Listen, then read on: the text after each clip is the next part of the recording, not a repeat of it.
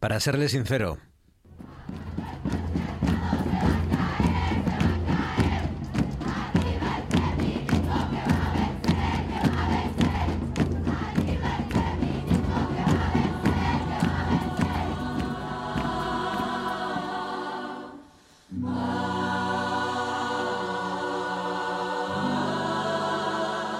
acabar con la trata y con las, las víctimas de violencia sexual.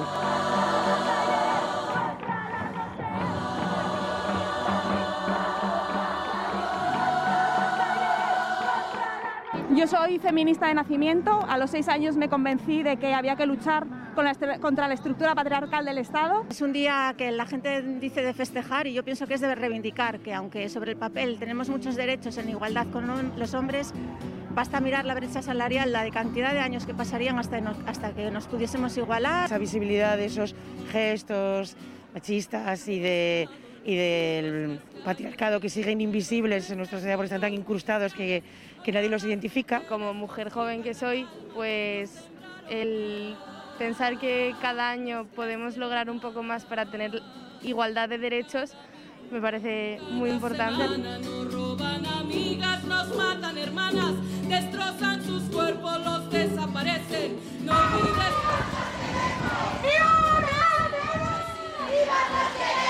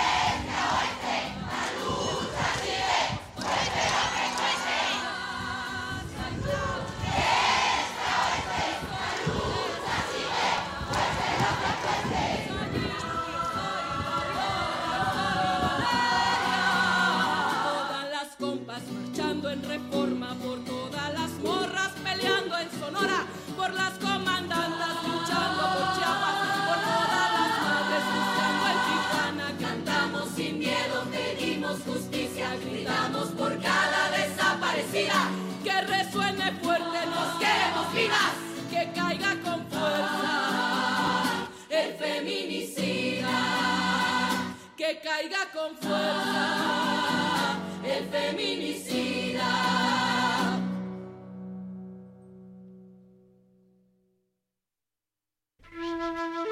En RPA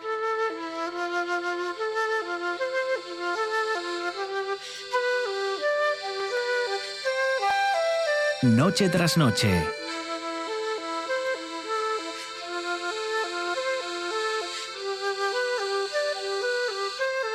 Con Marcos Vega.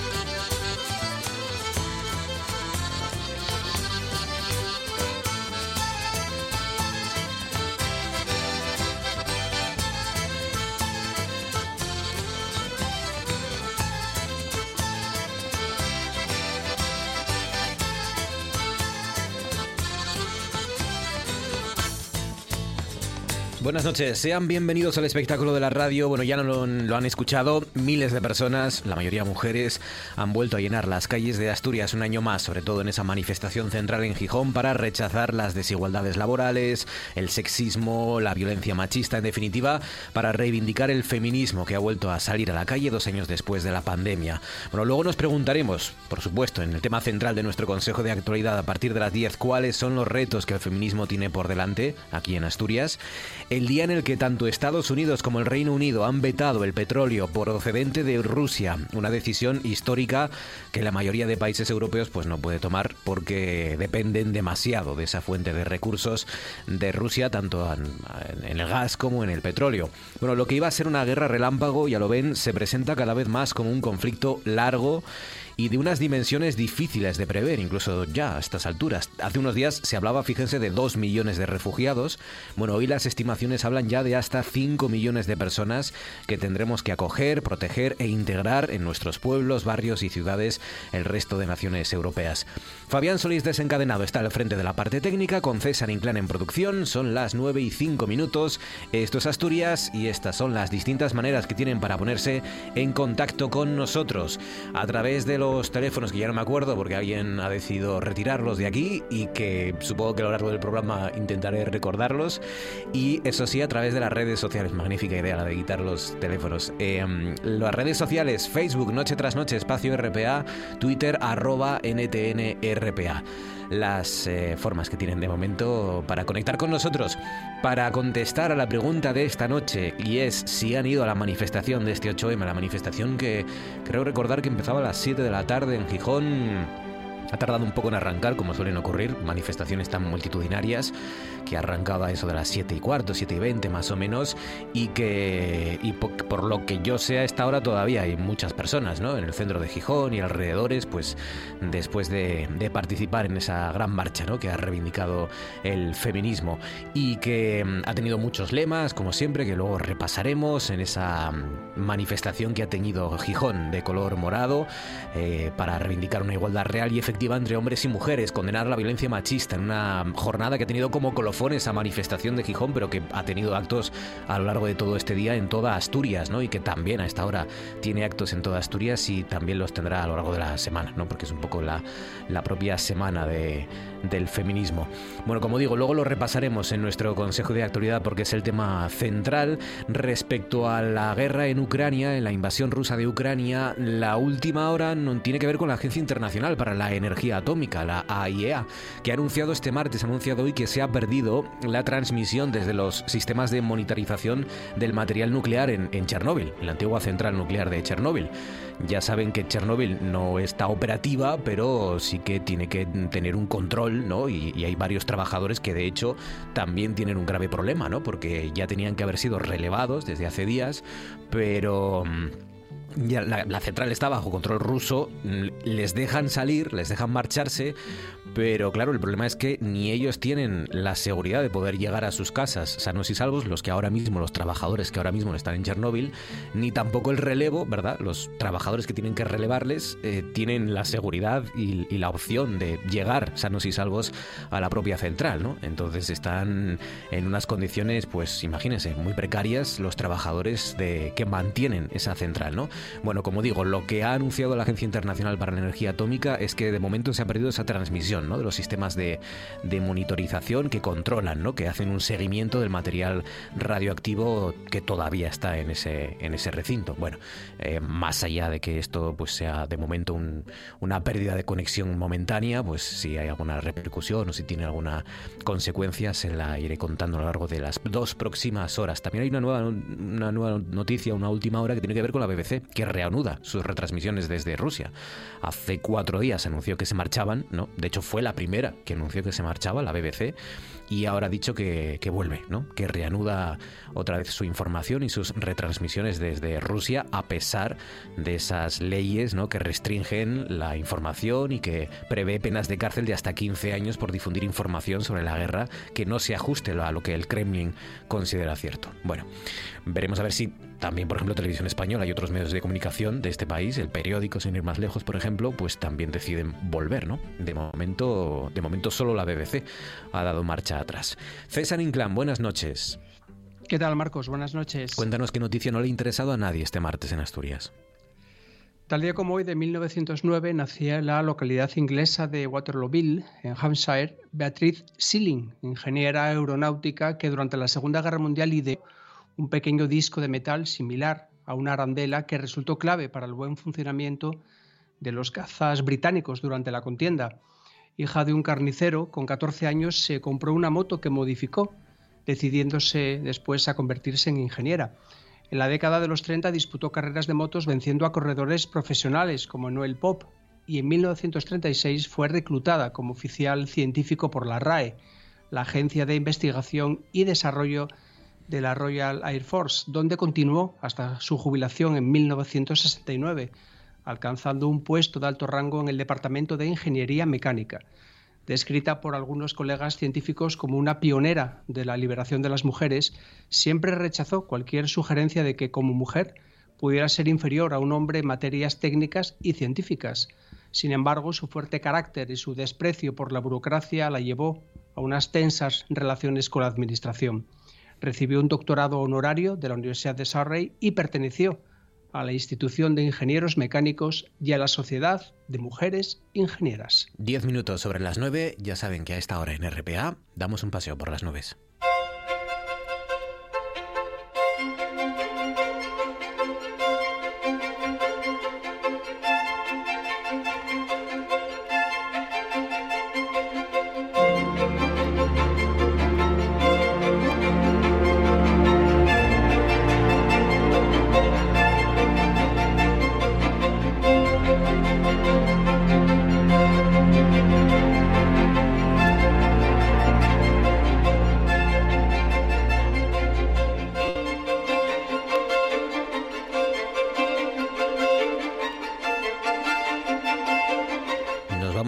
Para conocer claro qué tiempo va a hacer mañana y también qué tiempo ha hecho hoy, ¿no? Más allá de lo que hemos podido percibir sobre nuestras propias carnes, las máximas, las mínimas y si es que ha llovido en Asturias, que nos lo cuente Javier Martínez de Orueta. Orueta, buenas noches. Hola, Marta, muy buenas noches. No ha llovido en principio en Asturias, ¿verdad? Ha llovido, pero bueno, muy poco, es verdad, ¿eh? que sobre todo ha llovido casi más, más bien a mitad de la tarde, casi últimas horas de la tarde, pero bueno, en general, como dices tú, ha sido un día bastante nuboso, eh, incluso hemos podido ver durante muchos ratos el, el, sol. Las temperaturas, bueno, más o menos han sido bastante agradables, sobre todo al mediodía. Fíjate que la máxima más alta se ha registrado en la, en la localidad de Caborana, 17 grados y medio. Por ejemplo, aquí en Gijón nos hemos quedado casi rondando los 17, los 17 grados, Marcos. Ese es el balance de este martes sobre los 17 grados de máximas, mínimas bastante bajas, ¿no? Ha hecho fresco y no tanto como este, estos días atrás, que yo creo que hacía bastante frío aquí. Pero, pero bueno, un martes más o menos de invierno, sin más, ¿no? Mañana miércoles, ¿qué nos espera? Pues mira, mañana miércoles va a ser un día más o menos de nubes y de claros, es decir, no vamos a tener en ningún momento eh, rastro de las lluvias, no va a llover en ningún momento del, del, día. Las temperaturas sí que van a subir de cara a mañana, sobre todo en zonas del suroccidente y del occidente, ganaremos 3 o 4 grados, es decir, cada mañana en esas zonas podemos llegar a los 19, incluso 20 grados, rodando los 20 grados. Y esto también responsable es el viento de componente sur, que va a soplar mañana con bastante intensidad, sobre todo en zonas de la Corriere, como decimos, de cara a mañana miércoles, Marcos, ni rastro de las lluvias y sobre todo un día y un miércoles de nubes y de claros. Nubes y claros, nada de lluvia mañana miércoles. Algo del jueves que me adelantes, venga. Mira, el jueves un día bastante nuboso, las temperaturas de nuevo van a subir bastante, sobre todo en general en toda Asturias, podemos rondar en muchos puntos de Asturias incluso superar esos 20 grados y como decimos, de cada jueves bastantes, eh, bastantes ratos con las nubes y digo ya de cara al fin de semana y sobre todo al viernes que cojamos fuerzas porque viene un viernes y un fin de semana sobre todo con bastantes curvas porque harán otra vez de presencia las lluvias, Marcos. Bueno, de momento aprovechen porque hasta el viernes nada de lluvia, ahora sí, el viernes, sábado y domingo y el fin de semana van a caer chuzos de punta. Ya lo iremos contando y desgranando. Orueta, cuídate mucho, Javier Martínez de Orueta, un abrazo. Un abrazo, hasta mañana. Ya tengo aquí los teléfonos a los que nos pueden escribir, aparte de las redes sociales, de Noche tras Noche, espacio RPA en Facebook, arroba NTNRPA en Twitter, el 985-080-180 para los eh, llamadas al fijo y el 679 11 7803 para sus mensajes al WhatsApp 679 11 7803 para contarnos si han estado en esa manifestación del 8M en Gijón o alguno de los actos que ha tenido lugar durante todo el día de hoy. O para opinar por ejemplo sobre el trabajo de nuestro siguiente protagonista que acaba de publicar un libro de relatos que se titula Más bien del revés, es una obra que edita la editorial Más Madera y que se va a presentar por cierto este jueves a las 7 de la tarde en el Salón de Actos del Museo de Bellas Artes de Asturias. El 7 de abril, si usted no puede ir el jueves, el 7 de abril se presenta en el Café Macondo de Gijón y al día siguiente en la librería La Yocura de Mieres. No es otro que nuestro compañero, el periodista y escritor asturiano Joan Cándano. Joan, buenas noches. Hola, buenas noches. 20 relatos que, mm, en los que, bueno, pues explicas los recuerdos de tu infancia, las, eh, la juventud, lo que aspirabas, lo que fue ocurriendo, ¿no? A lo largo de, de, de todos esos años. Bueno, y alguno más, creo que son 29. Y, y sí, y una temática también más amplia, porque no solo lo que, a lo que tú aludes, también hay pura ficción literaria en algunos casos, eh, eh, realismo, sí, pero no referido tampoco exactamente a mis vivencias en algún caso, sino otras ajenas. O sea, y he, un libro de relatos, pero muy diferentes, aunque sí pueden estar agrupados por temáticas, más o menos. O sea que, mm, ¿algo de periodístico o no? ¿O, has eh, utilizado precisamente la, la ficción y, y, los relatos para escapar un poco del día a día y de la actualidad? Bueno, los periodistas tenemos cierto músculo que nos permite luego tener una pluma más ágil para pa estos intentos un poco más ambiciosos, ¿no? De literatura eh, sí, sí, que hay un relato que se, sí que hay pura ficción eh, referido al periodismo en tono crítico, ¿no? Porque creo que necesitamos una regeneración en la profesión periodística que tiene que partir de nosotros mismos. ¿eh? Ahora sí, lo que no te libras es del, del blog, ¿no? De escribir en, en, en, plena calle y luego, eso sí, pasarlo al ordenador, ¿no? Cuando estás en casa. Pero, pero eso sí que, que lo sigues haciendo incluso para este tipo de relatos de ficción, ¿no? sí, sobre todo para este tipo de relatos, ¿no? Para otro tipo de trabajos. Ahora estoy escribiendo otro libro por encargo y, por ejemplo, eh, la mecánica allí es muy diferente, pero en este caso sí fue así, vamos, sí, tenía un blog de notas. Estos están todos escritos y muy influenciados por el periodo este de la pandemia, de los meses posteriores al confinamiento, o sea, de, de abril, mayo, de marzo y, abril del 2020 y sí, entonces eh, lo solía escribir a, porque me, bueno, yo soy también bastante usual, ¿no? Entre la gente que escribe. Me solía venir la idea, pues, en, en parajes al aire libre, en la playa, en la terraza de un chigre, casi nunca delante del ordenador. Y sí, apuntaba a mano y luego los pasaba al ordenador. Mm. Pero ya te digo que tampoco tenía ninguna pretensión de publicarlos, en realidad, ¿no? Eh, fueron apareciendo. Bueno, pues eh, eh, me llegó ese ofrecimiento de eh, Más Madera, que hay una editorial muy prestosa, porque hay una editorial de escritores que no tiene ánimo de lucro, que con los beneficios de los libros, los que lo tienen, se publican más.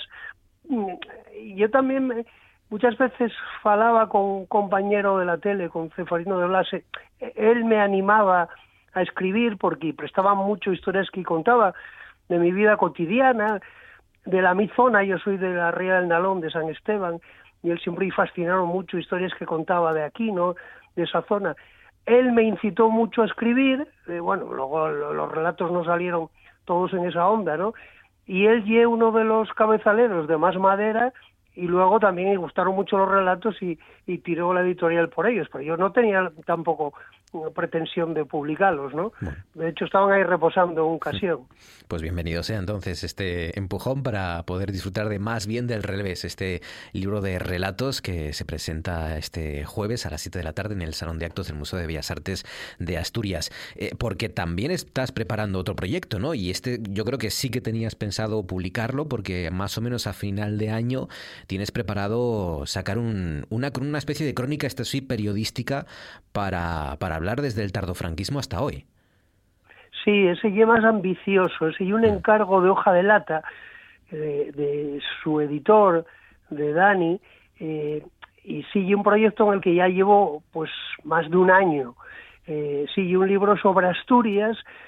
Dani dice, y creo que tiene razón, coincido con él, que hay un furaco sobre eso. Sí. O sea, los historiadores no, no se dedicaron mucho a ello. Mi libro tampoco pretende ser un libro de historia, no va a ser un libro de historia y, y tampoco un libro académico, sí, más bien tiene estilo de crónica periodística, pero sí que me lleva mucho trabajo, vamos, primero desde el mes de marzo del año pasado, aparte de lecturas, tuve muchas conversaciones, que no entrevistas y muy largas, personales, con muchísima gente, que tuvo que ver en, en, en Asturias eh, en diferentes facetas en, esa época a la que tú aludías, desde el tardofranquismo hasta Güey, y, si fueron conversaciones, sí, pues a lo mejor de dos, tres horas de media, y luego ya me puse a escribir cuando ya cerré ese capítulo, nunca mejor dicho, ya me puse a escribir, fue ahí como mes y medio, y sí, ese libro saldrá a finales de año, vamos, para Navidades, eh, Dani, el de hoja de lata. Y, va a tener más periodismo que, que, historia, por, por así decir, ¿no? Y que, o sea, es decir, no, no una crónica eh, que pueda hacer un historiador, sino lle más bien esa, esa crónica de, de, tus experiencias también cubriendo actualidad a lo largo de estos últimos años y de las cosas que, que, que, sabes y que no pudiste contar. Bueno, algo de eso tiene, pero más bien sí, una crónica de, de los últimos 40 años o 40 y pico años de Asturias con un hilo conductor que yo creo que sí lo tienen y, y huyo bastante de mis propias experiencias personales, ¿eh? las mm. hay y claro, hay muchos datos ahí que salen de ahí, pero no está escrito en primera persona, o vamos, puede haber algún eh, alguna vez que use la primera persona, pero intento huir de ello. Ahora, eso sí, no, no un libro, lo que te decía, no hay un libro histórico ni un libro académico, tiene una carga de subjetividad, analizo lo que pasó y sí, desde una perspectiva heterodoxa, desde luego, y crítica, eh, aunque vamos, no, no, no despiadada, también eh, en, estos años en Asturias pasaron cosas muy buenas y hay personas que tuvieron un labor muy importante y que yo creo que es digno de reseñar. Pero sí, es verdad, vamos, tiene una impronta personal, eso desde luego. Es de sobres del periodista y escritor asturiano Joan Cándano, que ahora tiene más bien del revés y que a finales de año podremos degustar también esa otra obra. Joan, enhorabuena y gracias por contárnoslo como siempre. Un abrazo, amigo. Muchas gracias a vosotros. Y ahora esto. Esto es...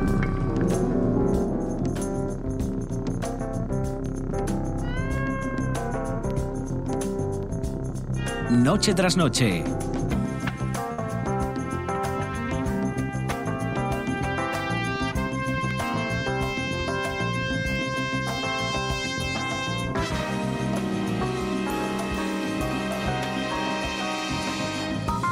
con Marcos Vega.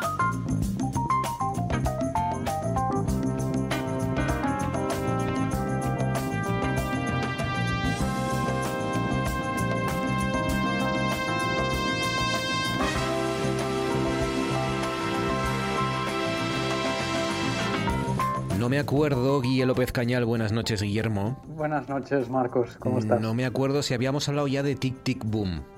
Ah, no, mira, de esa no. ¿No? ¿La viste? Bueno, sí, claro. como, ¿qué preguntas tengo yo también? Lo, he visto todo. Ya lo sé, ya lo sé. A, la, vez. Lo ves todo y, al día del estreno casi o al día antes del preestreno casi.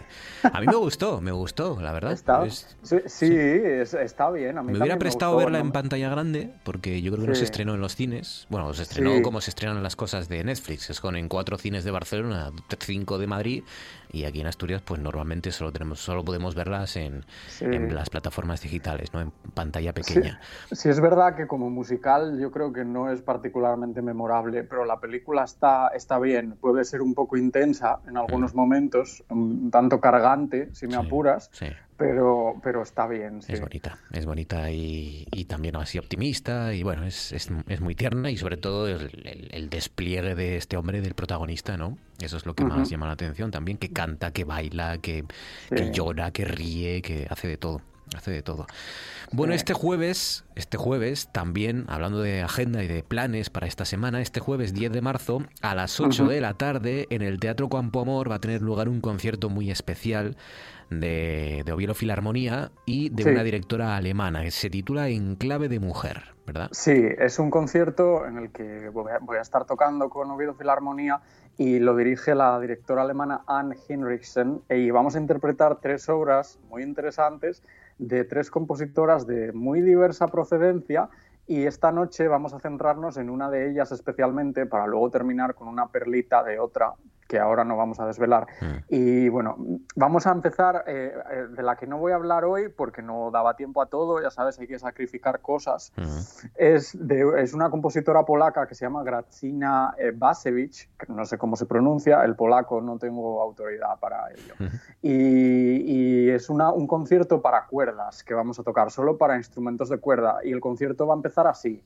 Y, y es muy interesante, muy buena obra y es una obra de mediados del siglo XX de esta compositora polaca, pero como digo, eh, ahora nos vamos a centrar en otra de las compositoras que el público podrá escuchar en el Campo Amor el jueves a las, a las 8, que es Louise Farranc, que era una compositora francesa nacida en París en 1804 como Jean-Louis Dumont, eh, murió en 1875 y ella a los 15 años comenzó a estudiar composición en el Conservatorio de París y en los años 30 de este siglo comenzó, eh, del siglo XIX, comenzó a dar conciertos como pianista, siendo alabada por algunos de los compositores más importantes de aquella época, como podría ser su compatriota Héctor Berlioz o Robert Schumann, que fue el romántico por antonomasia. Y, ella, eh, es principalmente conocida por su composición centrada en la música de cámara, pero esta noche escucharemos, eh, sin embargo, su primera incursión en el terreno sinfónico. Esta sinfonía la vamos a tocar el jueves y así suena el inicio.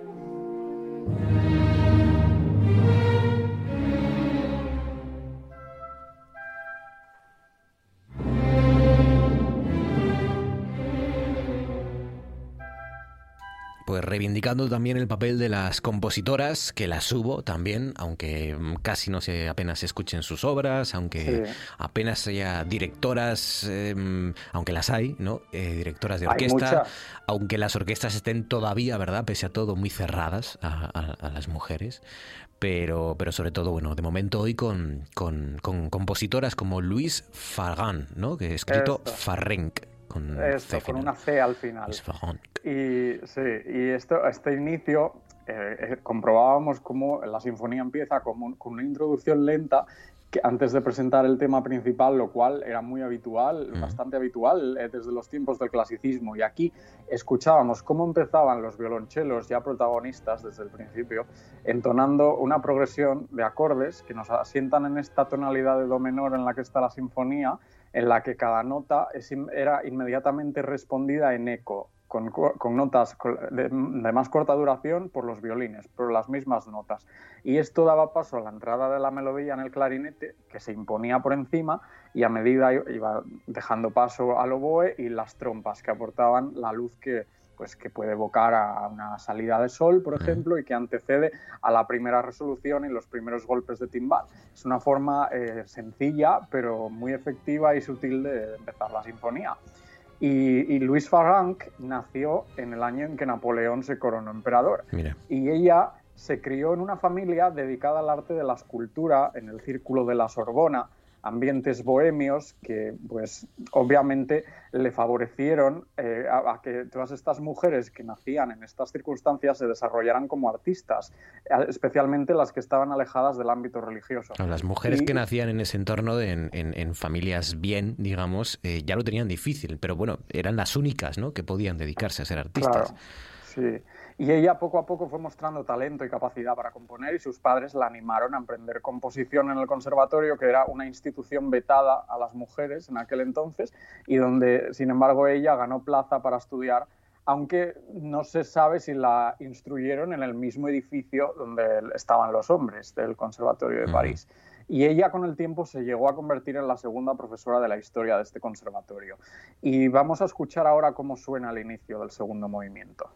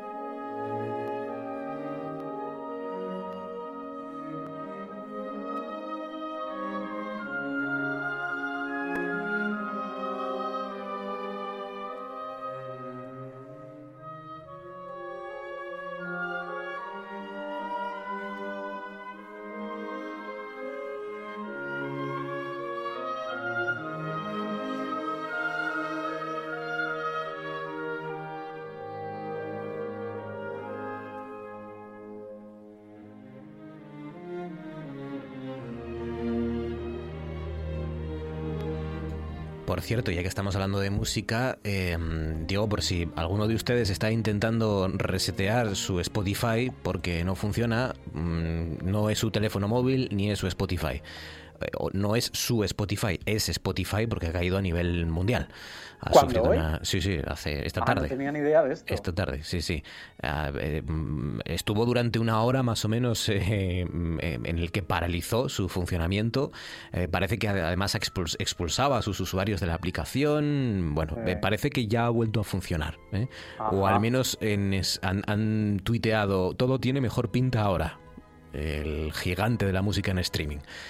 Un día va, va- va a explotar todo y no sé qué vamos a hacer, de No verdad. sé, porque no sé, pero eh, hoy ha, ha cundido el pánico, eh, al menos en Twitter y tal, porque claro, una hora sin Spotify, eh, bueno, Bueno. en fin, una hora sin música, imagínate. Sí. Claro, claro, es que tenemos a, digamos que mm, delegamos, ¿no? Todas estas cosas en una sola Sí. aplicación y cada vez que falla, pues, Sí, pues la gente sin poder escuchar música. Fallo global me- de Spotify no se ha identificado todavía, pero ha tenido problemas de conexión, ha interrumpido la búsqueda de canciones, ha bloqueado el acceso a la aplicación del móvil, en fin. Eh, que sepan que, que- que no es su teléfono, no es su cuenta particular de Spotify, sino que es un fallo global. Sí. Por un momento pensé que íbamos a escuchar el movimiento entero y yo me estaba recreando y digo, qué bien. puede ser, Sí, no puede ser. que- no, no, es muy, a que es bonito. ¿eh? Es muy bonito, es, muy que bonito. muy este es bonito. el, el adagio, El ¿no? segundo, el, El adagio, adagio cantabile, cantabile, sí, que precioso. comenzaba con unas notas introductorias a unísono en la cuerda que resuelven de forma muy amable en la tonalidad mayor hermana de do menor, porque aquí todas las tonalidades menores en la tonalidad y mayores tienen sus tonalidades primas hermanas, por así decir, relativas, que son las que más cercanas están, por en tanto pues, bueno, eh, eh, porque to- esto en música es así también, y, en este caso la tonalidad más cercana a do menor es mi bemol mayor, su relativo mayor, y da- daba paso a, esta, una melodía en los violines de carácter muy galante y sereno. Y esta sinfonía Luis Farranc la, la terminó en 1841 y el año siguiente le ofrecieron plaza de profesora de piano, a pesar de que no le dejaron enseñar composición y le pagaban por dar clases de piano menos que a sus compañeros hombres, Madre a pesar de que con los años obtuvo la igualdad salarial. Y su creciente prestigio como compositora fue de alguna manera el detonante de esta oferta y mantuvo la plaza eh, durante 30 años. Pero ella nunca se adentró en el género operístico, que era el más popular en Francia en aquellos años, pero sí aportó mucho al terreno de la edición musical, con una compilación de piezas para piano que abarcaban ejemplos desde el siglo XVI hasta Mm. sus días, en las que incluía notas biográficas y aclaraciones interpretativas pertinentes de, de esas piezas. Y esto lo llamó eh, Trésor de pianiste, el tesoro de los pianistas. Y, y bueno, ahora vamos a escuchar un fragmento del tercer movimiento de la sinfonía, que es el minueto.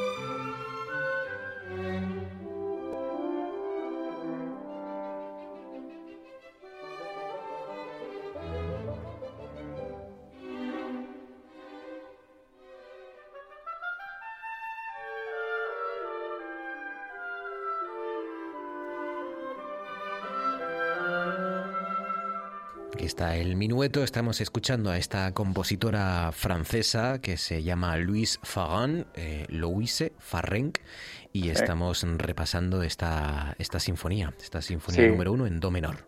Que suena Eso es. bien. Y era habitual que los terceros movimientos de las sinfonías fueran la danza minueto, que está dividida en dos secciones, en las cuales la segunda es el trío, que hemos escuchado ahora y que es de una delicadeza que probablemente fuera a la par con la personalidad y carácter de Farranc, que se comenta destacaba por su timidez y modestia. A pesar de todo, ella logró sacar adelante una carrera creativa e interpretativa, siempre con el apoyo de su marido, que era flautista, Aristide Farranc, que la estimuló y apoyó, al contrario que otros maridos de otras coetáneas suyas, probablemente. Que no, no- no quiero decir que Schumann no apoyara a Clara, pero este, Clara, en su caso, se, y otros ejemplos, se vieron mucho más impedidas a desarrollarse como compositoras, tanto por falta de figuras relevantes de apoyo y el absorbente yugo de las tareas domésticas, porque probablemente eh, Clara Schumann estaría poniendo el pote mientras, mientras su marido estaba en un episodio bipolar. Y, y, bueno, estas cosas. Y ahora vamos a escuchar un fragmento del movimiento final con esta hermosa intervención de los, de los violonchelos. Llegan los violonchelos a esta sinfonía número uno en do menor. Los, los violonchelos nunca se van. Nunca se van, siempre están ahí en Luis Fagan.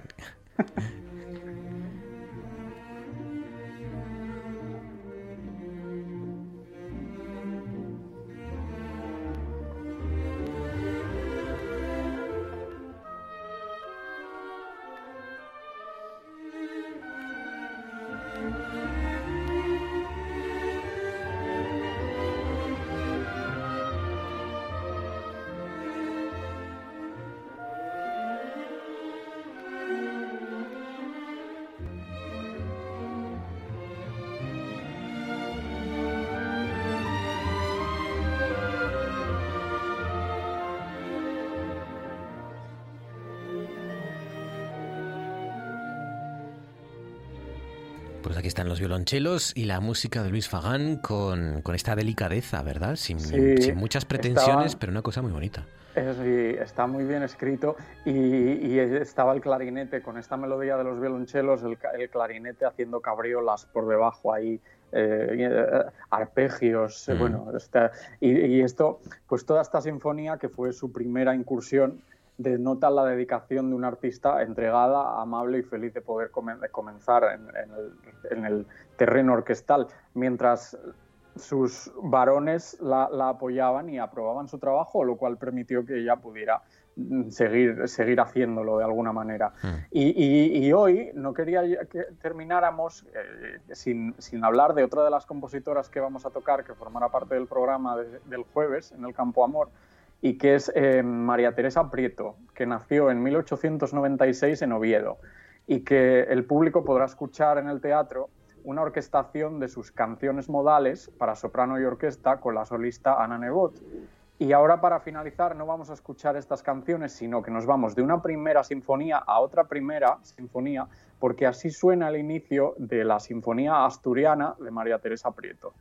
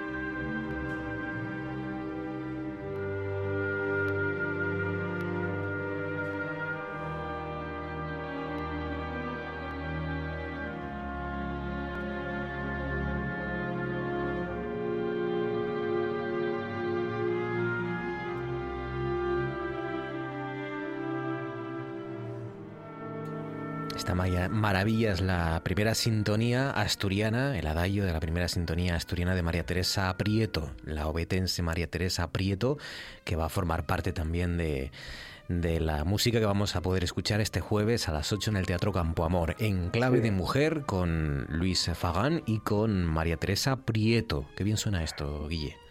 Es, a que sí, ¿eh? Es, de- es un inicio, bueno, es muy evocador y muy nostálgico de, de- de la tierra asturiana, porque Teresa Prieto decíamos que nació en Oviedo, en el seno de una familia de clase media, y siendo su madre pianista, se traslada a Madrid a estudiar composición, después de haber recibido las primeras enseñanzas de piano en Oviedo, de mano de Saturnino del Fresno, y el ambiente y la influencia obetense y del folclore asturiano fueron esenciales en su obra compositiva y ella emigraría a México en pleno estallido de la guerra civil, donde se instala en un caserón que tenía su hermano y que fue foco de reuniones artísticas entre compositores intelectuales diversos, entre los que estaba Igor Stravinsky o Adolfo Salazar y otros compositores españoles exiliados. Y esta sinfonía asturiana se estrenó en agosto del 43 en el Teatro Bellas Artes de México. Es una mujer que tuvo una carrera excepcional, una compositora asturiana bastante olvidada por el público general y de la que tendremos el privilegio de tocar una de sus obras vocales este jueves. María Teresa Prieto, el jueves en, en, Clave de Mujer en el Teatro Campo Amor a partir de las 8 de la tarde. Qué maravilla, qué bonito va, a quedar todo. Sí. Eh, Oye, por cierto, ¿qué tal en Bilbao? Este fin de semana. Pues muy bien, muy bien. Sí, sí, sí. Fue... Es que, ¿sabes? Yo lo disfruté muchísimo y como es una maratón que hay conciertos, eh, varios conciertos a la vez en el Palacio Euskalduna, en diversas salas, no solo en la grande, hay diversas orquestas, formaciones camedísticas y demás y, cada, y el público puede escoger a lo que más le, le apetezca en ese momento. Y, sí, sí, La OSPA es un festival... deleitando al público vasco, bueno, vasco y, de todas partes del mundo. sí, y bueno, y además coincidió que en Bilbao había una maratón. El, el, el festival, solo a los bilbaínos se les ocurre organizar una maratón a la vez que un festival. Sí. ¿no? Y, fue un poco caótico a la ciudad, ¿eh? pero bueno. Pero bueno, lo disfrutasteis, que es de lo que se trata. Lo disfruté mucho y la Sinfonía Alpina que escuchamos la semana pasada. Qué pues, barbaridad. Hmm. Sí. Pues nada, este jueves a las 10 en el Campo Amor, en clave de mujer, hoy hemos ofrecido algunas piezas que van a poder disfrutar ahí con Guille López Cañal y el resto de la orquesta. Guille, cuídate amigo, un abrazo fuerte, gracias. Gracias. gracias. Más música en Noche tras Noche. Son las 6 de la mañana, las 5 en España. Son las 10 de la mañana, las 11 en la comunidad autónoma. Uy, Bien, queremos decir evidentemente que son las 11 de la mañana y una hora menos en la comunidad autónoma canaria. Son las 7 y un minuto. 6 y un minuto en Canarias. Son las 5 de la tarde. 5 y un minuto. David Rionda. Buenos días, Asturias. Rubén Morillo. Muy buenos días. y toda su tropa de liantes. buenos días. Muy buenos días. Esperemos que por fin haya vida inteligente en la Tierra. Madrugan con Asturias en RPA. Desayuno con liantes. Una vuelta de tuerca a la actualidad. No quiero hablar de Arevalo, por favor. ¿Por qué no te callas? Desayuno con liantes, con David Rionda y Rubén Morillo. De lunes a viernes a las seis y media de la mañana. RPA. La radio autonómica.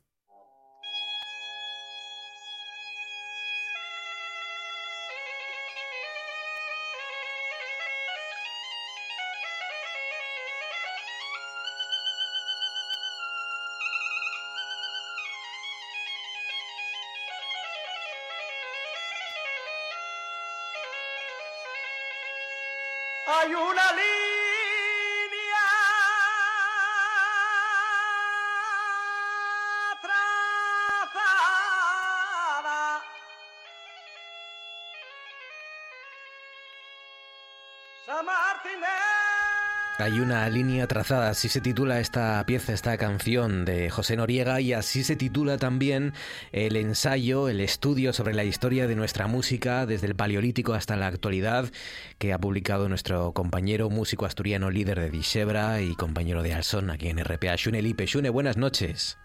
Hola, ¿qué tal? Muy buenas, ¿qué tal? Más que un trabajo, es más que un, que un es casi una tesis doctoral, ¿verdad? Una línea trazada, la, la música completa, toda la música asturiana, a través de 25 capítulos, periodos, movimientos, intérpretes, todo lo, lo, más importante, ¿no? ¿no? No sé si te ha costado meterlo todo o, o, has tenido que dejar a alguien fuera, Shune. Hombre, eh, claro, a ver, eh, defineslo como, como una tesis doctoral, casi que como una tesis doctoral. Vamos a ver, el, el, digamos que la metodología que utilicé sí es la que habría que seguir para hacer una tesis doctoral, pero, pero, en cambio, el resultado y la manera en la que trato todos esos datos quise hacerlo de una manera más bien pedagógica, divulgativa y que llegara al gran público, ¿no? Mm. Entonces, digamos, hay mucho mucho tiempo de, documentación, de trabajo, de tirar de meroteca, de leer monografías, de entrevistas también, ¿no? En la parte más actual, más de ahora, pero después todo eso quise eh, llevarlo de una manera entretenida, de una manera que pueda interesar a, a xente que venimos de dentro del mundo de la música en Asturias, pero a xente que simplemente se ya aficionado a ello, ¿no? Y home, como todo, está claro que, que eh, hay que peñerar, claro, hay que Claro. escoger en un momento dado, ¿no? Entonces,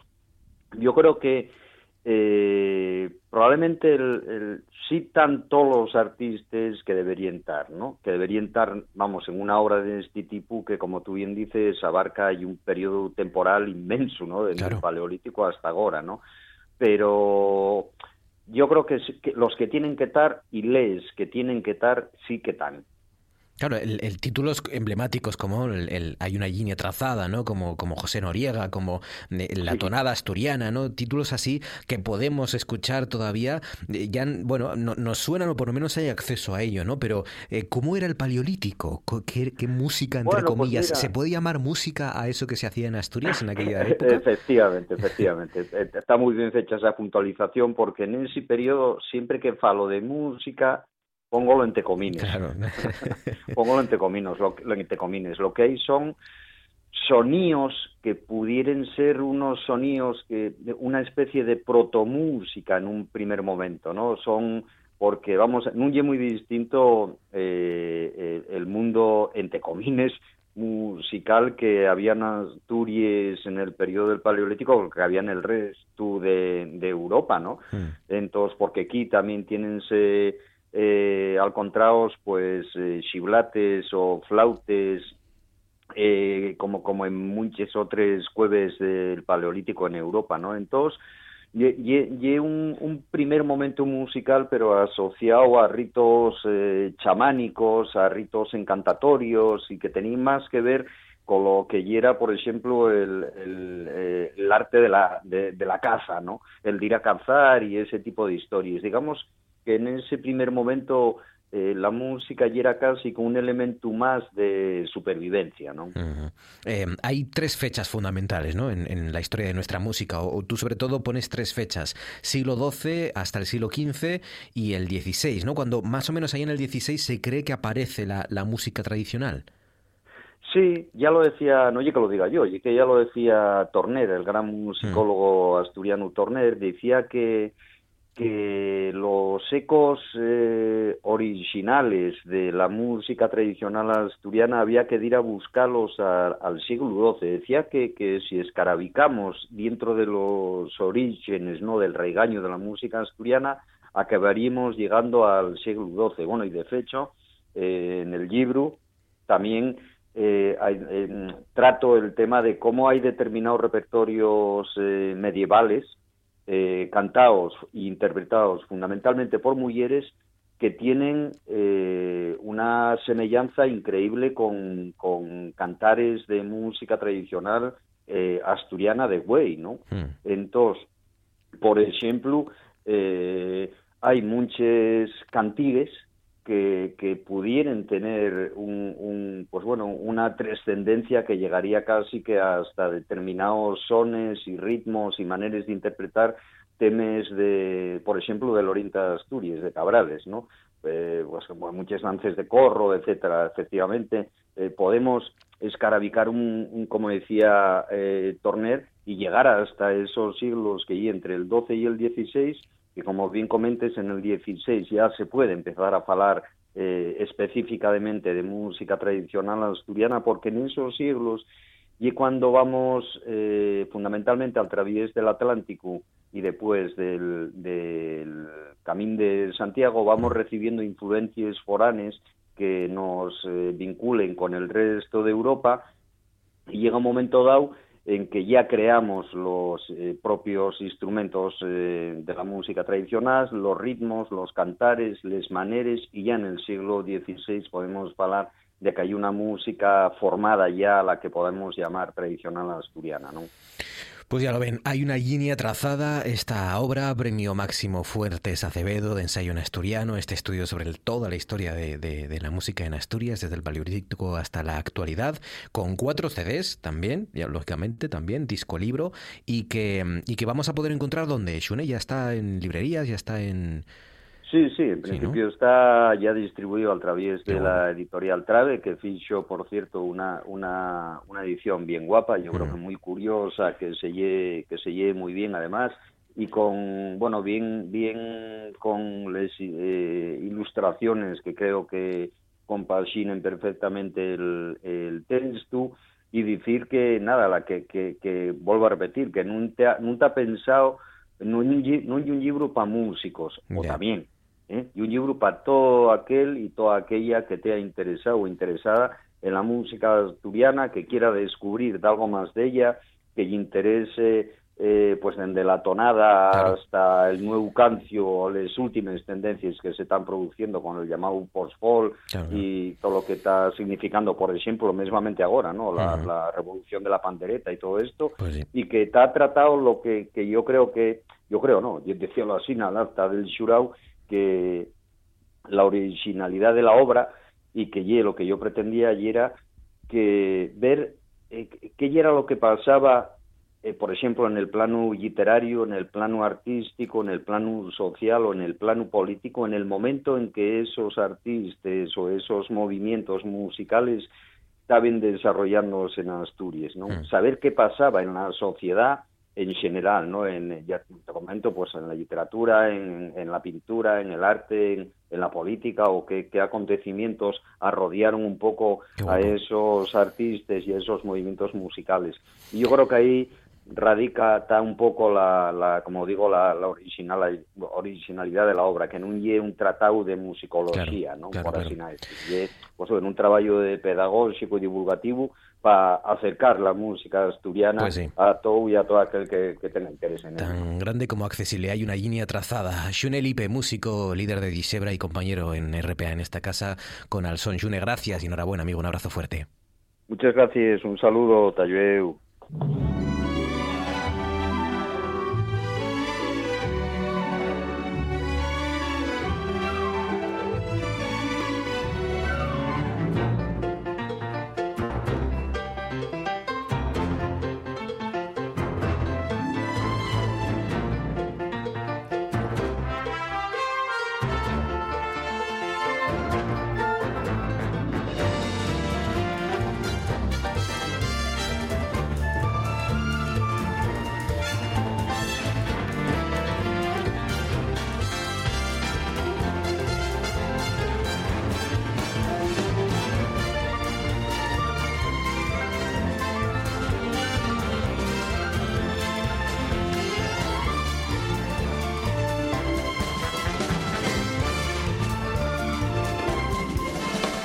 Seis minutos para que lleguen las 10 de la noche. Llega el momento de abrir nuestros crashes históricos, de repasar a estos personajes atractivos, ¿verdad? Fundamentalmente desde el punto de vista político, desde el punto de vista intelectual, pero también, ¿por qué no, desde el punto de vista física, puramente físico? Arancha Margolles, buenas noches. Buenas noches, Marcos ¿Cómo Vega. estás, Margolles? ¿Qué tal? Muy bien. Yo Me acabo de enterar, Marcos, que hoy es 8M.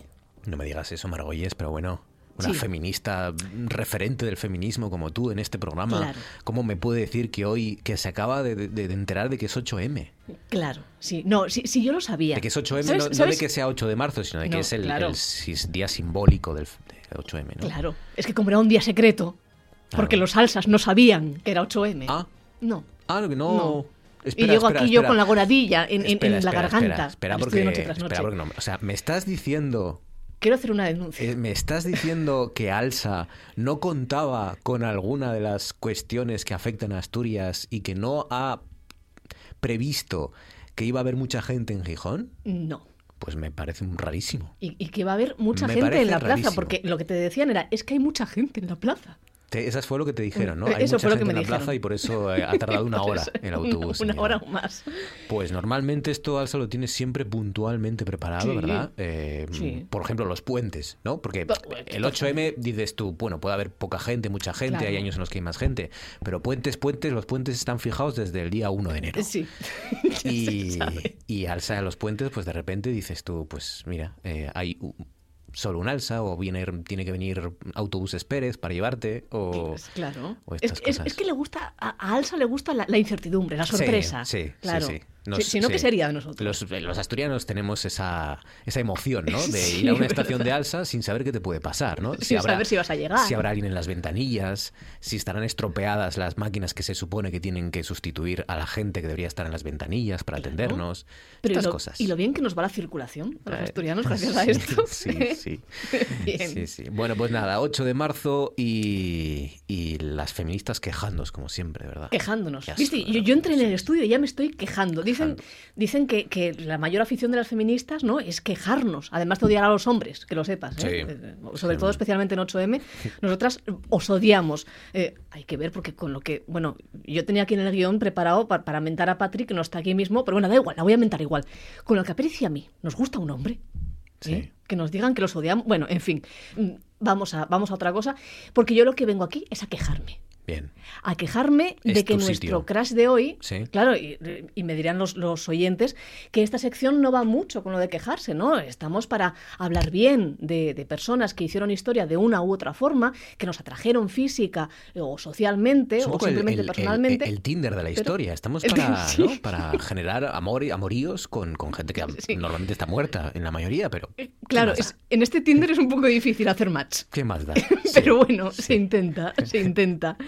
El caso es que yo vengo, Marcos, aquí a quejarme, como buena feminista en día de 8M, a quejarme de que a nuestro crash de hoy se le haya visto pues, a lo largo de mucho tiempo, a lo largo de toda la historia, de su vida y de lo que me dio entre su muerte y aún ahora, como a una mujer, bueno, pues sin escrúpulos, una mujer ambiciosa, arrogante, muy suya, egoísta, vanidosa, una trepa. Madre mía. Cuando ella, lo único, y lo vamos a ver a lo largo de esta sección, lo único que se limitó a hacer es lo que hubiera hecho cualquier persona con cabeza y lo que hicieron muchos hombres sin que nadie les inventase la plana al respecto, que fue básicamente pues, administrar bien sus finanzas, que eran muchas afortunadamente para ella, el dinero surgido del sudor de su frente y el dinero también que generaba, y además eh, de ser la novia de América, co- como la vinieron en llamar, bueno, pues también se la va a acusar de ser consciente de que ante esa circunstancia, si ella tiene que ser la novia de América, América también era novia de ella. Y aquí, si gana una, si gana América, también gana Mary Pickford. Did you know you would be alone with him in the cabin? No, he said his mother was there. When you found his mother was not there, did you attempt to leave? Yes, Why didn't you? he made me stay. Did Michael Jeffrey make love to you there? Yes, Did you resist him? yes, But he forced his attentions? Esta es la voz de Mary Pickford, de la actriz de la que nos vas a hablar esta noche. Efectivamente, la voz más ansiada en 1929, la gente ansiaba oír muchas voces cuando llega al cine sonoro, pero especialmente esta, la de la gran estrella del cine silente, Mary Pickford. Eh, fue esta la primera y la última vez, o de las últimas veces, en que esta mujer habló en la gran pantalla. Pero antes de decir todo esto y antes de hablar de los años, 20, eh, bueno, de los años 20, de los años 30, nos tenemos que ir al año en el que empieza su trayectoria, 1892.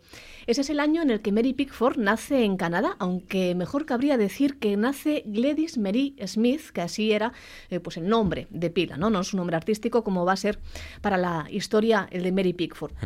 Eh, fue huérfana muy temprana, con apenas siete años se quedó sin padre y en una situación económica muy precaria. Por eso eh, su madre, a ella y a sus hermanos, Lottie y Jack, los va a introducir en el mundo teatral, en el mundo del teatro, donde los tres, bueno, pues hacen sus pinitos, pero Gladys va a destacar muy pronto con el personaje de Baby Gladys. Los que hayamos visto, pues, eh, qué fue de Baby Jane, ¿no? Nos recordará un poco esa rutilante estrella de principios del siglo XX que fue Baby Jane, a lo que realmente fue Mary Pickford, que fue eh, Baby, Baby Gladys.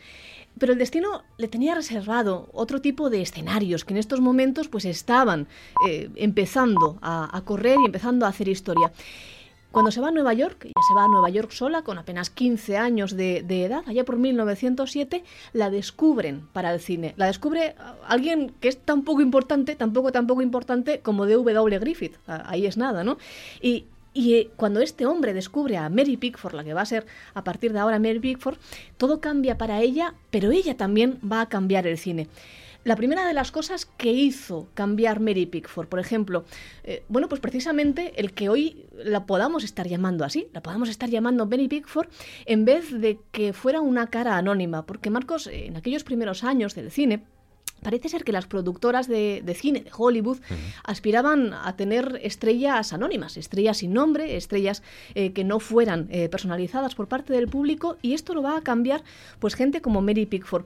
Cuando empieza a salir en, en las películas de Griffith y de, y de demás, de, de las productoras para las que trabaja, y el público se enamora de esta mujer, de esta mujer pequeñita, poco más de metro cincuenta, de, de tirabuzones dorados, eh, y cuando se enamora empieza a devorar los estudios eh, de, de cartas. Eh, la gente pide saber quién es esa muchacha que ve en las películas y que además pues lleva a más público que ninguna otra estrella a los cinematógrafos de, de la época.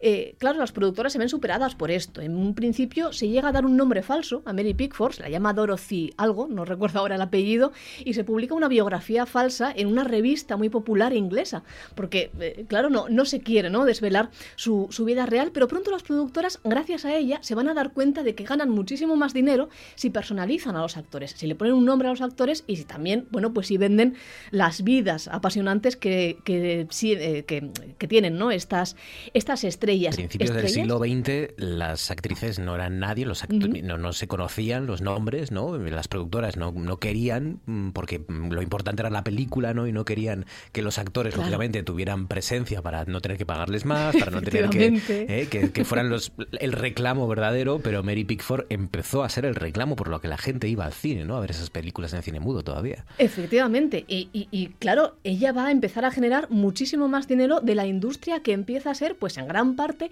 gracias a personas como ella y gracias a ella, ¿no? Eh, eh, no solamente su nombre y su desgraciada también vida, ella, bueno, pues evidentemente, pues era un poco la representante de ese sueño americano, una huérfana con un padre alcohólico, etcétera, que había conseguido llevar, llegar a lo más alto del cine. Pero es que encima, además, pronto va a dar mucho que hablar. Por ejemplo, cuando huye, ¿no? Eh, de, su antigua productora, de la Biograph, con el productor de la futura Universal, que es Carl Laemmle, eh, huyendo en un bote de sus antiguos productores que pertenecían al trust de, de Edison y de su propia madre, por cierto, porque eh, Laemmle, al parecer, a- para llevársela a la Universal, le promete que se va a poder casar con el que era su novio por aquel entonces, Owen Moore, que era ni más ni menos que el mocín de las películas, otro de esos actores que también puso nombre al Star System, que O sea, que también inició el el, Star System. el Brangelina de la época. Totalmente. Bueno, el Brangelina va a ser después, ¿eh? Ah, vale, no, pues- lo de Owen Moore ya, ya veremos que, que se chafa rápido. Pero sí, efectivamente, un Brangelina, literalmente. Pero nada, nada, ni la madre, ni la productora, ni Edison puede frenar en aquel momento ni el acceso imparable de la Pickford, ni que zarpase el amor. Cuando zarpa el amor, navega ciegas es quien lleva el timón. Y cuando sube la marea al corazón, sabe que el viento sopla. Me, me Porque- acabo de coronar, ¿eh? Porque podíamos elegir música de esa época, ¿no? De años 10, años ¿Para 20, qué, la eh? música, pero, pero estaba ahí, estaba ahí eh, zarpando el amor y... Claro. ¿Y cómo se llaman estos? Eh, Camela. Camela. Camela. Camela, no me acordaba ya. No, no se haga el digno, Marcos No, Vega. Te juro que mi cerebro ahora mismo había dicho, ¿cómo se llamaban estos? Camela, Camela, cuando zarpa el amor. El gran éxito de Camela, por favor. Claro, sí. por favor, Pues por nada, favor. eh, no cuajó entonces lo de Owen Moore. con No cuajo. Pickford. Eh, cuando zarpó el amor, Mary Pickford alcanzó la cumbre de la fama, se llega a convertir en estos tiempos en la estrella mejor pagada junto a Charles Chaplin. Charles Chaplin era el mejor pagado de entre los hombres y Mary Pickford de entre las mujeres. Eh, pero es una fama un tanto traicionera, Marcos. Eh, por un lado, no le gusta mucho a Owen Moore esa fama que consigue Mary Pickford porque siente herida su frágil masculinidad. Era un hombre de aquellos tiempos, aunque todavía lo siga viendo a día de hoy, y parece ser que al ganar su mujer más popularidad que él, bueno, pues él no lo va a tolerar, se da al alcohol y también a la mano suelta de una forma que Mary, bueno, pues no está dispuesta a, aguantar.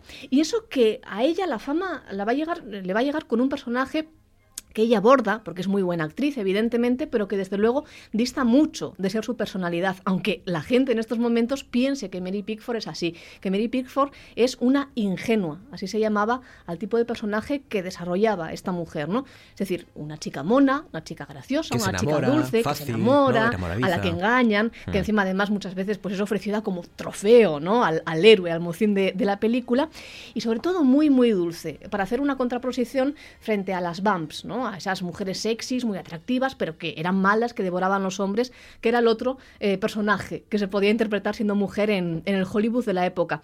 Vamos, lo que siempre viene a decir Patrick, que, que hoy no está con nosotros, pero si estuviera aquí, pues seguro que me daría la razón en este mismo momento, que es que las mujeres a lo largo de la historia del arte, y el cine también lo es, pues fuimos únicamente o, o puta o santa, ¿no? Hmm. Y el problema que se encuentra Mary es que ella, pues como la mayor parte de las mujeres, pues no era ni una cosa ni la otra. Y esto el público, primero Owen Moore es el que levanta la liebre, pero después el público pues no lo va a acabar de, de ver bien.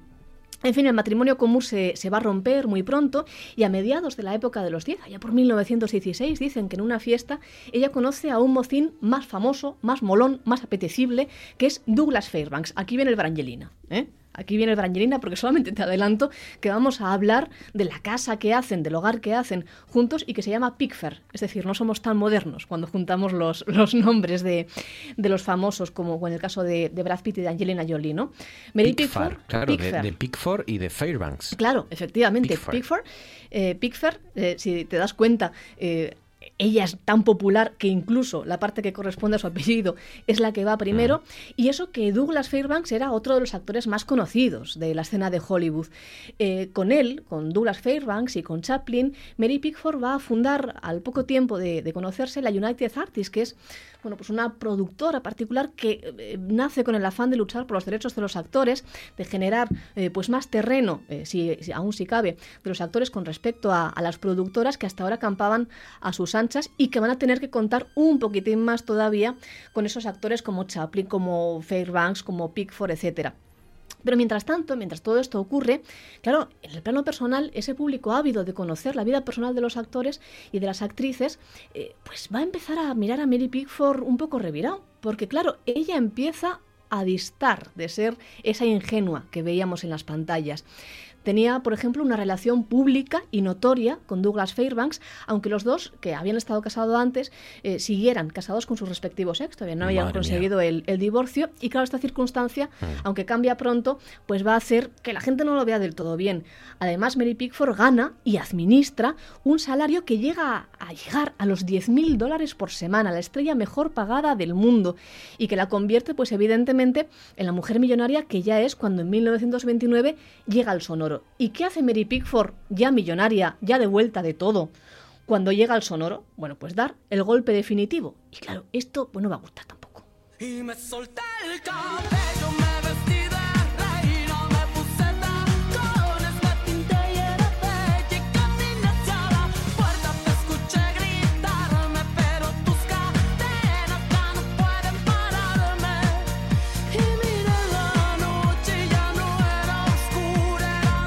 lo cual, eh, antes de llegar a 1930, en el año 29, tenemos a Pickford, a Mary Pickford, como una de las grandes artistas de, de Estados Unidos, la gran actriz, poderosa, rica, eh, libre, que uh -huh. son cosas que, que, eran intolerables en una mujer de la época. Claro, que no se veían especialmente bien y sobre todo eh, no se veían tampoco bien a un personaje que la gente tenía, bueno, pues como una eterna niña. Como dije antes, pues Mary Pickford era muy pequeñita, tenía muy poca, muy poca estatura, apenas eh, pues metro cincuenta y poco. Ella tenía además una, una, melena siempre peinada en tirabuzones. Ella siempre había hecho de mucho más joven de, de lo que era, ¿no? Y ella, bueno, pues estaba relativamente cómoda en ese papel que era el que le otorgaba el dinero. Pero claro, cuando llega el sonoro, la circunstancia cambia, porque Mary Pickford, igual que Chaplin también en su época, no había creído nunca en el sonoro, no le gustaba que llegase el sonoro, no se sentía cómoda ahí. Y ella decide que si se tiene que ver obligada a hablar en las películas, vale, pues muy bien, pues va a hablar, pero que también va a hacer lo que le salga de la fañagüeta. ¿Eh? que va a hacer lo que quiera, que para eso quiere, para eso puede y para eso es Mary Pickford. Entonces, Mary lo que hace es cortarse los tirabuzones. Hay quien dice, hay alguna leyenda que circula por internet que dice que ya se había cortado los tirabuzones un año antes, en el 28, cuando a la muerte de, de su mm. madre, pero el caso es que por primera vez la vemos sin tirabuzones, la vemos con el pelo corto, la vemos con el pelo suelto y por primera vez, y esto es importante, y a los 37 años, fíjate Marcos, a los 37 años ya, interpreta a una mujer adulta, por fin, no interpreta a una niña en la película Coquette. Eh, hace una actuación evidentemente sublime, como se espera de ella. Eh, la academia le da un Oscar por esta interpretación, pero a la gente, a su público, al público que le había alzado al estrellato, nunca mejor dicho, cuando fue la mujer que inauguró el Star System, no le gusta ver que la ingenua que ha conocido siempre, pues creció que finalmente creció, que finalmente se hizo mujer y que además se hizo no solamente mujer, sino una mujer fuerte, que en estos momentos pues ya además ha invertido todos sus ahorros o gran parte de sus ahorros en la mansión que se va a conocer a partir de ahora como Pickfair, eh, por su matrimonio con, con Douglas Fairbanks, con el que comparte la, la Mm. casa que no malgasta su dinero, que no es una estrella eh, estrellada como tantas otras actrices cuando llega, actrices y actores evidentemente, cuando llega el sonoro, y que además está a punto de divorciarse por segunda vez de Douglas Fairbanks y por voluntad propia. Eh, se rompe este matrimonio en 1935 y en este momento, ante los dimes y diretes, harta de ser quizás pues un poco la que está en boca de todos, Mary Pickford dice que basta, que hasta aquí llegue, que se acabó, que ya gane las suficientes perras, el suficiente dinero como para poder perderos de vista a todos. Y lo hace. Y claro, ¿cómo no? Pues no gustaba cuando estaba en la picota de la fama, porque no hacía lo que se esperaba de ella, pero cuando se retira de la picota de la fama, tampoco esto, esto va a gustar y también se la va a Le estoy criticar. encontrando muchos paralelismos con Salvando Distancias con Marisol, un poco, ¿no? También, en sí, cierto sí. modo, ¿no? Un poco, evidentemente, de la novia de América, la novia de España o la niña de España a, a de repente convertirse en una adulta que, el, que el, el público no lo tolere o no lo sepa asimilar y desaparecer ¿no? Sí, sí, de y- repente cuando le da la gana. Eh, evidentemente, pues estamos en épocas diferentes, estamos en países diferentes, pero sí que son historias muy paralelas. Las dos fueron pues estrellas infantiles, estrellas juveniles. Las dos tenían pues una imagen que no correspondía para nada a su fuerte personalidad y, y además luego ellas cuando se retiran y cuando se retiran de, de- de- de la vista pública, no digamos de- del punto de mira público, pues también se las va a criticar y se las va a acusar pues un poco de locas a las Claro, dos, ¿no? Por parte de la sociedad. Es decir, en eso son exactamente Se casa iguales. por tercera vez. Se casó por tercera vez eh, Mary Pickford con Buddy Rogers. Y, y se retira. Eh, cuando se retira, allá por 1935, a su suntuosa mansión que mantiene hasta la fecha de su muerte, 1979, pues se dice, aunque nadie conoce muy bien qué pasa en ese intermedio, pues se dice de todo. Se dice que se da el alcoholismo, sus hermanos habían sido alcohólicos y su padre había sido alcohólico, y de ella también se dice. Eh, se dice que tiene una relación turbulenta con sus hijos, que además para más Inri no son naturales, sino adoptados. Ella los había adoptado con Buddy Rogers, circunstancia que también se va a criticar. Y, y claro, todos estos rumores y todos estos dimes y diretes hacen que la estrella se sumerja todavía más en su soledad, porque Mm. podía, insisto, ¿no? Se llega a decir que en los años 60, ya anciana, Sí. ya muy mayor, que no recibía a nadie. Claro, que no recibía a nadie que no le apeteciera, que no recibía periodistas o que no recibía a nadie que le viniera a hacer una entrevista. Eh, me imagino que, que a familiares y amigos sí que lo recibía. Eh, que solamente recibía de vez en cuando por teléfono. Pero lo cierto es que Mary Pickford sigue haciendo en esta época y hasta el momento en el que se muere, bueno, pues muchas acciones benéficas eh, muchas obras de, caridad, sigue ayudando también eh, pues a, las estrellas de cine y administrando, sobre todo, administrando muy bien su patrimonio. La vamos a ver por última vez a finales de los 70, cuando se le da el Oscar por toda su carrera, el Oscar eh, honorífico, muy poco antes de morir, un par de años antes de, morirse, ya anciana, en 1979. Eh, por cierto, que hace no mucho hubo una gran polémica, hace unos años apenas, porque los descendientes de Buddy Rogers, de su tercer marido, intentaron vender eh, su primer Oscar. Y esto generó bueno, pues la polémica de acerca de si un Oscar se podía vender o, no vender. También eh, se haría esto con Pickford. Eh, A la muerte de Mary Pickford, en apenas un año, la mansión donde había vivido Douglas Fairbanks y que era historia viva de la historia del cine, se vende, se malvende. Y fue demolida pocos años después porque evidentemente la gente que la compra no advierte que puede generar tantos gastos como generaba una mansión de, Vale. de este tipo y acaba, bueno, pues, eh, pues bajo, la, bajo la picota. Eh, se hace una mala administración del legado de Mary Pickford, se hace una mala administración del inmueble Mm. que Mary sí que había sabido, con todas sus rarezas, con toda su locura, con toda su soledad y con todo lo que quieran decir, pero ella sí que supo mantener todo lo que había ganado durante más de 40 años en los que estuvo además sin trabajar, pero ella era una gran administradora de lo suyo y una mujer sobre todo muy inteligente, porque Marcos, hasta para ser estrella hay que saber. La novia de América, que efectivamente sabía actuar, sabía, sabía llevar las riendas de su vida y sabía manejar muy bien los dólares que ganó y que ganó gracias a ser la reina del cine mudo, conquistando Hollywood con ese candor, con esa imagen eh, durante los años 20 en Estados Unidos y que luego se convirtió en, en una gran mujer y decidió retirarse cuando tuvo el dinero suficiente como para disfrutar de la vida. Claro que sí. Nuestro crash histórico de esta noche, Mary Pickford. Hoy tenemos, ya sabes, los martes, desde la semana pasada, cada martes, eh, cuando acabe Noche tras Noche, tenemos Asturias 81-21, la hora de la autonomía, este programa de entrevistas, hoy, que celebra 40 años de estatuto, hoy ¿Con quién? Hoy con Juan José Sánchez Vicente, que nos va a hablar de la redacción del Estatuto de Autonomía. Bueno, hay que decir que es una primera parte de esa redacción del Estatuto de Autonomía, porque evidentemente esta fase del Estatuto tiene tanta importancia que lo quisimos, eh, lo quisimos contar mm, con dos de los redactores del Estatuto. Por un lado, Juan José Sánchez Vicente, uy, Sánchez noche. Vicente, ¿cuántas, cuántas? Tiene Juan José Sánchez Vicente, José. es difícil de decir así rápido, esta semana y la semana que viene nos va a contar su parte Pedro de Silva. Pedro de Silva la semana que viene, esta semana, Juan José Sánchez Vicente en Asturias 81-21, la hora de la autonomía, con Ignacio Galán, con Arancha Margolles y con Historia Viva, historia viva de nuestra identidad y de nuestra región. Arancha, cuídate mucho, gracias. Gracias a un vosotros. fuerte.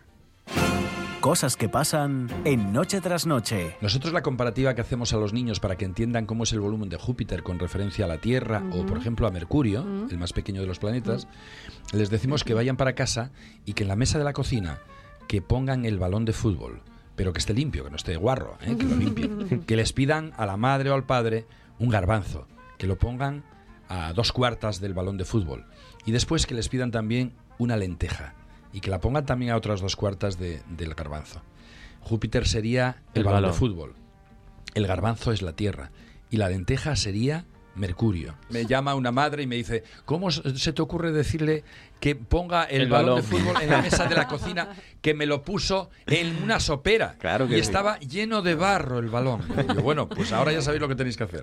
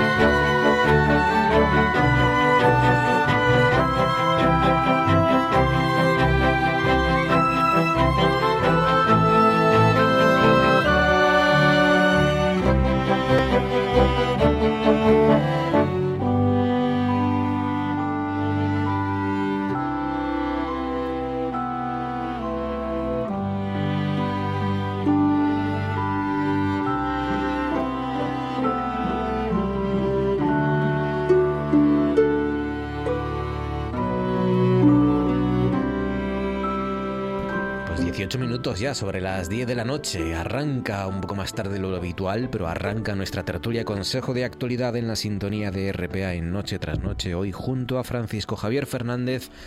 Francisco Javier, ¿qué tal? Buenas noches. Hola, buenas noches. ¿Cómo estás, Francisco? ¿Qué tal? Eh, yo bien, Me muy contento de estar aquí como siempre.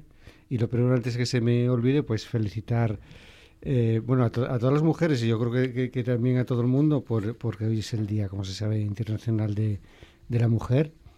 Y bueno, pues nada, que, que hay que seguir ahí reivindicando la igualdad de derechos, la igualdad de oportunidades, la dignidad y todo esto que, que hoy sale a la luz. Con muchas mujeres que, que- muchas personas que todavía están llegando a estas horas a sus casas, porque claro, eh, entre las conexiones que tenemos en Asturias y la cantidad de gente que se ha concentrado también en, en Gijón esta, esta tarde y esta noche, pues eh, bueno, lógicamente, y bueno, y los que todavía las- la, estarán celebrando, digamos, y seguirán reivindicando hasta, hasta algunas horas todavía de la noche, o sea que... Sí, sí, todo, se ha notado, se ha notado también. Y, y hacía falta, claro, porque el año pasado fue pandemia, el anterior, el 2020, mm, era pandemia ya, aunque no había restricciones todavía, pero sí que, bueno, fue una cosa así tímida porque ya empezaban a, Bueno, a eh, verse venir las, en las dos- cosas. En 2020 sí que hubo una, una manifestación muy grande en Oviedo, que además era domingo, quizá por eso también contribuyó, pero eh, yo de las mayores que recuerdo en Oviedo, el, el 8M del, Del 2020. del 2020. La grande, la, la que cambió, yo creo que para siempre, ¿no? El, el- el- movimiento del, del feminismo, que es uno de los movimientos más emancipadores de los últimos años, em, fue la de 2018, si no me equivoco, ¿no? 19. 19. 19. 19. Mari Maz, buenas noches. Hola, buenas noches. ¿Cómo Ya, estás, Mar? ya me he metido yo de por medio, ya, Ya no hace veo, falta ya. que me presentaras. ¿Vienes demorado por la reivindicación o es casualidad? Por supuesto. Ah, vale. Nada es casualidad. Nada, en mí nada es casualidad. En la radio, en Mari, en- y en la vida en general. Bueno, ¿qué tal? ¿Bien? Entonces, Bien, muy bien. Sí. Encantada de estar aquí. ¿Has visto a gente por las calles con pancartas, llegando No. a las estaciones? La Nada? verdad es ¿No? que no, muy poquita gente por la calle. Mm. Bueno, es que ya digo, ha, ha habido actos en toda Asturias a lo largo del día, pero la- lo gordo ha estado en Gijón. Yo creo que Román sí que puede decirnos, ¿no? Porque lo ha visto y seguramente lo ha padecido, porque yo creo que más o menos entra a Gijón aquella hora. Román García, buenas noches. ¿Qué tal, Marcos? Buenas noches. Madre mía, que, que me digas, Mar, que no has visto gente. Yo no veía tanta gente junta. Vamos. A ver, Román, Román, hay que tener en cuenta que yo, eh, de- decís que el ascensor social es la universidad, pero no, el ascensor social es mudarte al centro. Yo ahora me he mudado al centro, entonces voy caminando a todas partes, ¿vale? Ya no me levanto Ni a las 6 de la coches, mañana, ni no. atascos, camino. Y ni para a- venir aquí vengo en línea recta. Y en esa línea recta Ah. me he cruzado con cuatro personas. Te has aburguesado, Mar, de verdad. Ya ni- Totalmente. ni, trenes, ni esperas, ni autobuses, ni nada, de verdad. Cuatro personas. O sea, igual me he cruzado yo con cuatro millones. Es una cosa. O sea, hoy Gijón era una batalla campal. que Yo estoy encantado con que la gente salga y reivindique y tal. Pero, pero, o sea, decir, yo hacía tiempo, bueno, claro, es que llevamos dos años de pandemia, Sí. llevamos dos años en los que no vemos a nadie. Entonces yo llevaba tiempo de no ver estas muchedumbres. De, o sea, de verdad, para mí lo de hoy fue o sea, llegar, ver a la policía, la calle está cortada, dar la vuelta, digo, pero, pero ¿dónde sale tanta gente? O sea, hace dos años no había tanta gente en Gijón Sí, sí, y la población sigue bajando, vamos. Eh, quitamos les feministas con toes y aportoes. Eh, había llevaban contenido do- dos años toda esta gente y, y todas estas mujeres fundamentalmente y, y claro, pues es, es normal, ¿no? Y, y así ha sido un gran éxito la manifestación de, de esta tarde. Bueno, luego precisamente hablaremos con una de las organizadoras, pero antes contadme cosas que os han llamado la atención, más allá de atascos y demás. Francisco, empezamos por ti. ¿Cuál es tu asunto que sugieres, que propones? Yo voy a hablar un, un poco de la guerra de, Ucrania, de, la invasión rusa de, Ucrania. Son muchos los, eh, los aspectos que se podían eh, que se podrían comentar, pero eh, yo primero una cosa que me llamó mucho la atención. Eh, en todas las imágenes que salen eh, de mandatarios, casi todos son hombres. De- dices de Ucrania. De Ucrania y de Rusia y de la Unión Europea y de Estados Unidos. Mm. ¿eh? Eh, en conversaciones, en reuniones, en amenazas, en, en lo que quieras. Úrsula von der Leyen, ¿no? Que es la- poco la- Excepto eh, von der Leyen. Y hoy, por ejemplo, en la rueda de prensa en, en Letonia, que estaba el presidente del gobierno español, eh, eran todo hombres, excepto bueno, la, la ministra canadiense de, de Exteriores, eh, pero, pero eran los hombres los que, los que están allí eh, al pie de, la foto, al pie de- del vídeo y, al pie de, todo. Y entonces, eh, buceando en, un, escrito que, yo tenía hace eh, un- unos pocos años, encontré que según Naciones Unidas eh, hay una cu- cuestión curiosa y es que de las personas que intervienen en negociaciones de paz, solamente un 13% son mujeres. So- eh, el resto son, hombres. Y, y en, intermediaciones, en, conflictos bélicos, solamente un 6% eh, de mujeres. Eh, no sé si es por eso, por lo que luego salen eh, tan mal todas estas cosas. Igual tenía que haber eh, más mujeres, porque las propias Naciones Unidas estiman que cuando hay mujeres se incrementan un 30% las posibilidades de que luego los acuerdos de paz lleguen a buen puerto. Bueno, quizá esto sea una curiosidad, pero, pero sí que me, que, que me llama mucho la, mucho la atención, ¿no? Eh, esa, aquella mesa famosa de Putin en eh, los días previos a la invasión, en la que recibía a los líderes y que estaban ahí sentados a muchos metros de distancia, eh, poniéndose eh, mala cara, eh, como bueno, por- eh, mach- machos alfa enfrentados. No, no sé, me- me- es, es una imagen que, que, que me suscitó ahí eh, pues como una, mala sensación. ¿no? Les contaba al principio que eh, habían anunciado Estados Unidos y el Reino Unido su veto, su, su prohibición de, de importar eh, eh, petróleo de Rusia, el veto al petróleo ruso. La respuesta de Rusia no ha tardado en llegar y es un decreto que ha firmado Vladimir Putin, un decreto de emergencia para prohibir a su vez la exportación de materias primas. La lista todavía no se conoce, pero, pero bueno, la respuesta ha sido de la cantidad de productos que, que va a prohibir exportar fuera de Rusia productos y materias primas que quedarán detalladas en una lista que va a aprobar el- en los próximos dos días el gobierno ruso. Y, y la cuestión que sí me inquieta, entre, entre muchas otras, es eh, la situación de las personas refugiadas. Eh, las cifras que dan hoy los medios de comunicación, estimadas también por Naciones Unidas, son eh, realmente llamativas. Eh, se habla de que en este momento ya habrían salido dos millones de personas en muy poco tiempo. Eh, Naciones Unidas dice que es la mayor eh, crisis de refugiados en menor tiempo desde la Segunda Guerra Mundial. Dos, dos millones de, de personas en, en 11 días, prácticamente, 12 días. Em, como se sabe, eh, la Unión Europea decidió aplicar por primera vez en la historia la Directiva para la Protección Temporal de las Personas Refugiadas, eh, que eh, se redactó en el año 2001 después de la guerra de los, de los Balcanes, precisamente también por la crisis de refugia- refugiados que hubo en la guerra de, los Balcanes. Eh, esta directiva, de alguna forma, lo que mm, viene a decir es que las personas mm, que tienen ciudadanía, ciudadanía de Ucrania y que proceden de ese país, pues van a tener permiso de, de residencia y de trabajo de una forma prácticamente automática y que también se les debería dar eh, pues eh, una vivienda, un alejamiento digno y garantizar los derechos que tienen eh, a, la- a la sanidad, a la sanidad, al- bueno, a la, a la seguridad social y en el caso de, de las personas menores a, a la educación. Entonces ahora la gran preocupación es cómo se garantiza todo esto en un número tan, tan alto de, de personas. Claro, no solo es acoger 5 millones de personas, es acogerlas, darles un hogar, mm, darles que sus hijos reciban educación, que mm, esas personas tengan un trabajo. eh, el- Europa se, se tiene que afrontar un reto mayúsculo, mucho, mm, superior al que, al que al de hace unos años con la crisis de refugiados. Claro, es, un, es un desafío muy muy grande, ¿no? Eh, además quiero también decir que por parte de, la- de las ONGs, mm, por lo menos de Amnistía Internacional, se está pidiendo que esa directiva se aplique no solamente a la población ucraniana, sino a toda la población que pueda huir de la crisis de, de la guerra de Ucrania, ¿no? De la invasión. Eh, porque hay personas de otras nacionalidades que estaban de paso o que residían en Ucrania. Hoy había una noticia que hablaba de, de estudiantes, por ejemplo, que habían podido salir de una de las eh, ciudades sitiadas.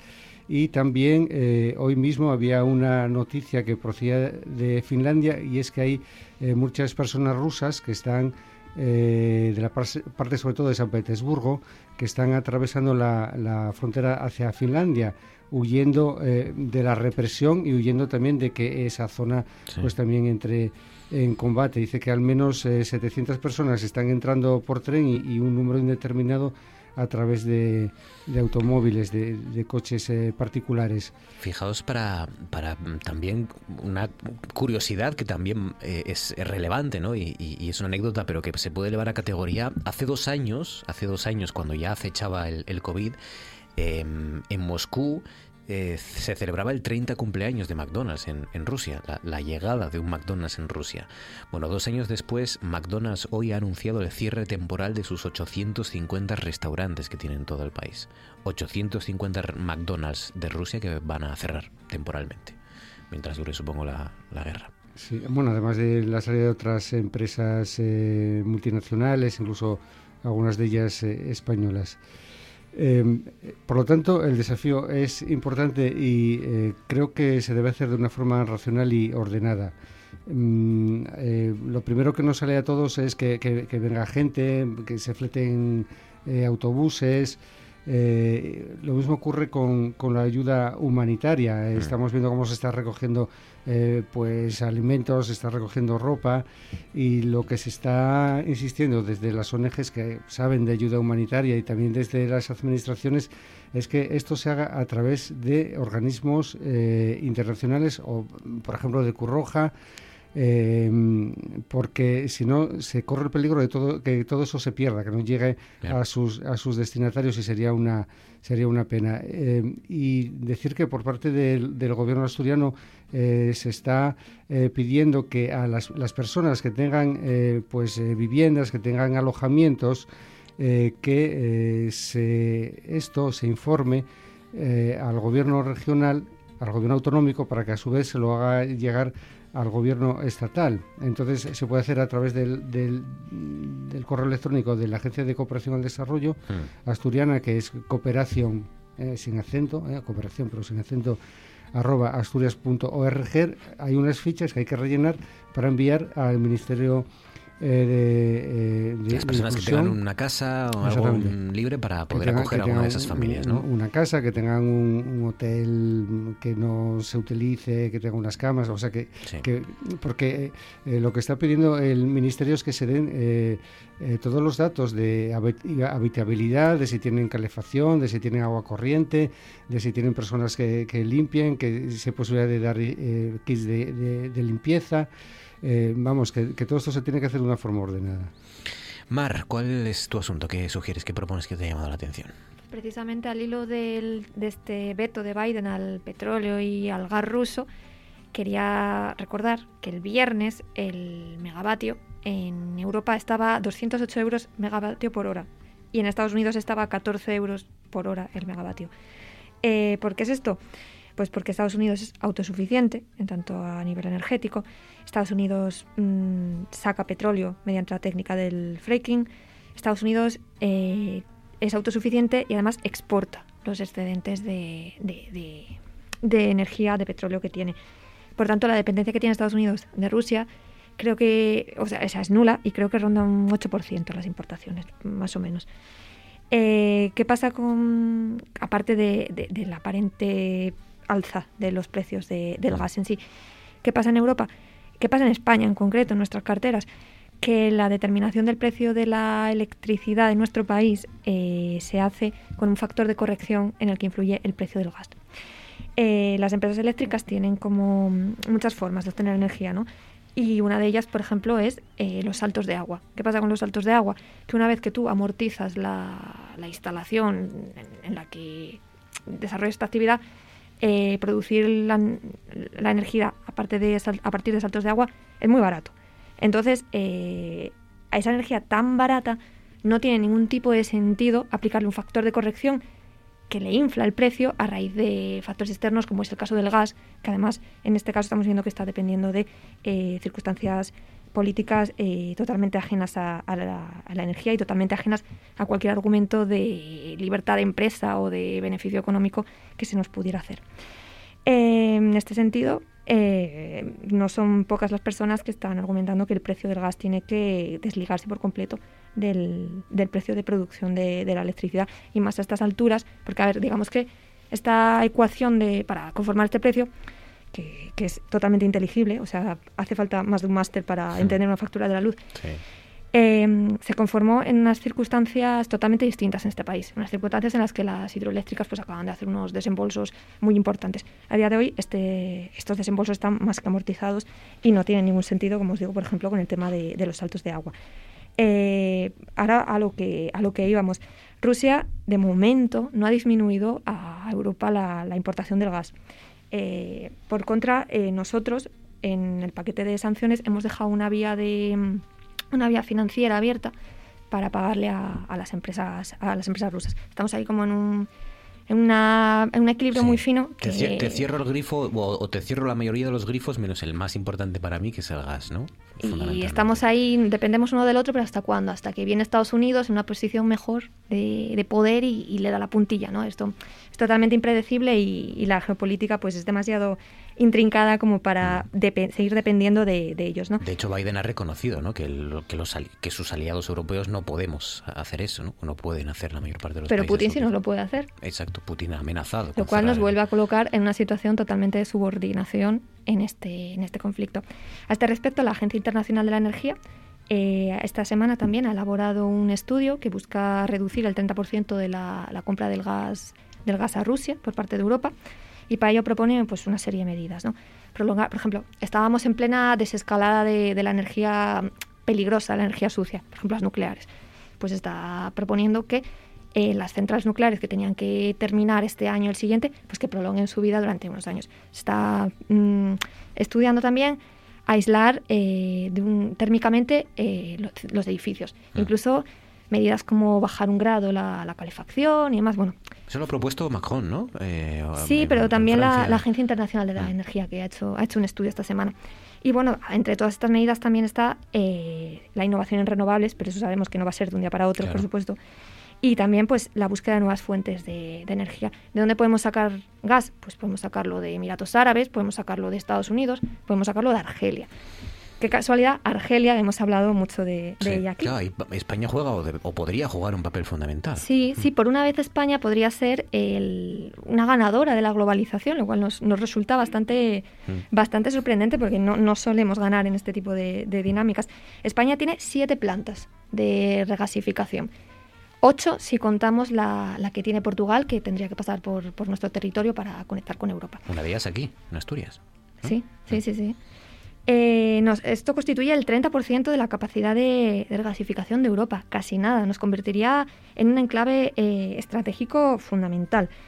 Entonces, eh, Ya saben que el gas puede llegar por tubería, como llega desde Argelia, como llega de- en el caso de Alemania, de, Rusia, o en barco, eh, que se, luego se, se tiene que transformar, por así decirlo, eh, en las regasificadoras. se que están regasifica. Claro, en porque las costas. la importancia de que España tenga tantas plantas de regasificación es que España no tiene gas. Mm. Entonces, España tiene que conseguir el gas de otros sitios, como os decía, de Argelia, por ejemplo.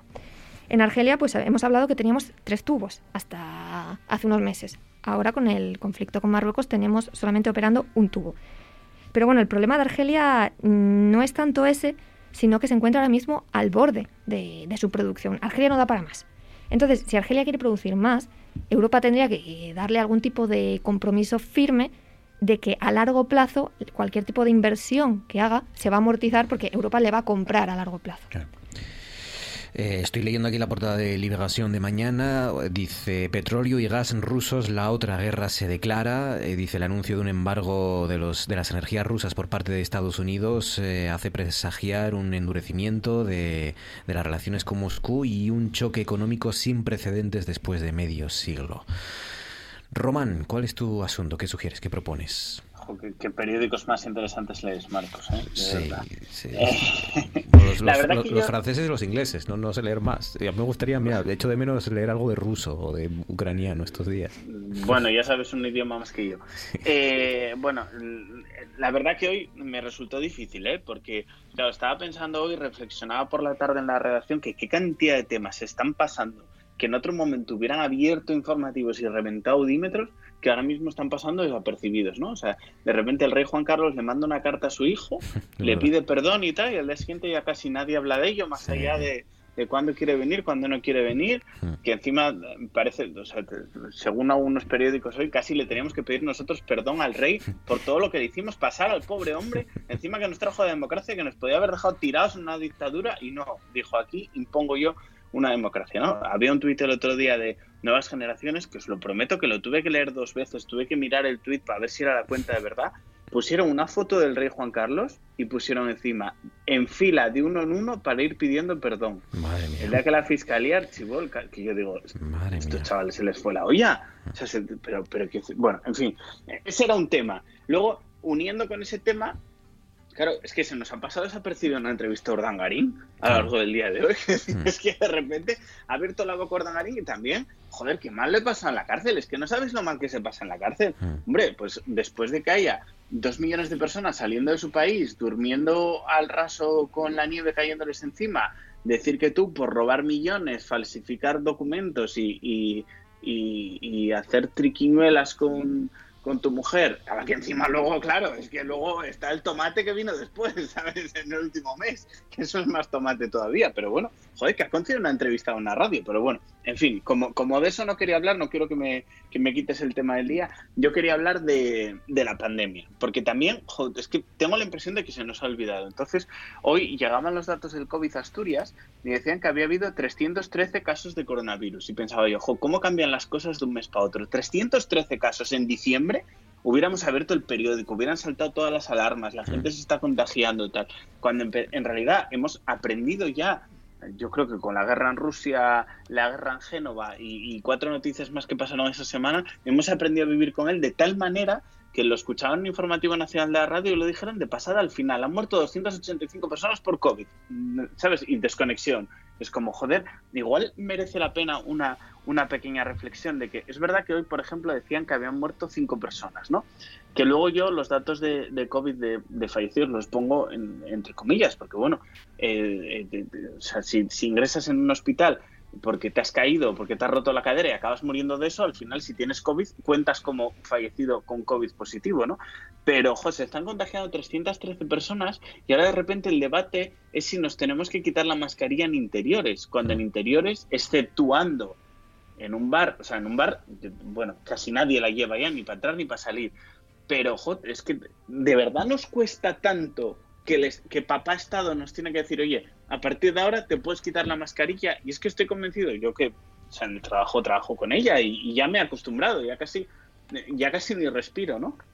Pero tanto nos cuesta de verdad llevar una mascarilla, una mascarilla en un interior o en un hospital. Yo, por ejemplo, los hospitales espero y deseo que nunca desaparezcan. Es decir, como espero y deseo que no desaparezcan otras cosas buenas que hemos eh, aprendido de la pandemia, como por ejemplo que no haya 85 personas viendo a un enfermo en un hospital cuando el de al lado igual quiere estar solo, ¿no?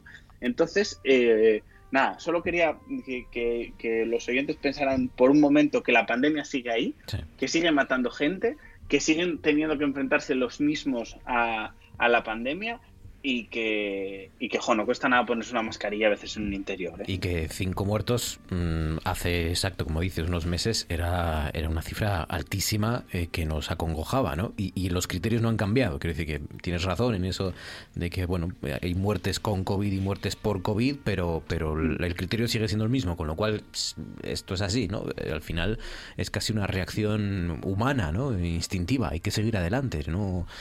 Bueno, Claro, me- y pasa siempre, y, y perdón, y pasa siempre, o sea, te, te fallece un familiar y tienes que seguir adelante, pasas un periodo de luto y tienes que seguir, porque la vida sigue, porque, porque eh, yo con el primer disgusto que me pillé en mi vida con una, con una relación sentimental, imagínate un pollo de 16 años, yo decía, pues que la gente sigue yendo a trabajar y sigue, y sigue, y siguen funcionando los semáforos y la vida sigue, y, y yo lo estoy pasando muy mal, pero claro, eso no nos puede hacer olvidar lo que está pasando. Francisco. A mí me alegra que comentes esto de que sigue la, la pandemia, porque yo como lo vivo mm, todos los días, todos los días pido PCRs y todos los días tengo que llamar para decir que es positiva o que es negativa o que hay que guardar el aislamiento y todas estas cuestiones, pues que no se olvide.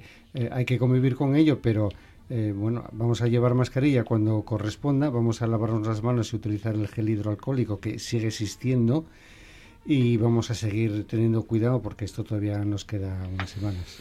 18 minutos quedan para llegar a las 11 minutos que vamos a dedicarle al tema principal de este consejo, que es este 8M, los actos y fundamentalmente esa manifestación que ha tenido un lugar en Gijón esta tarde.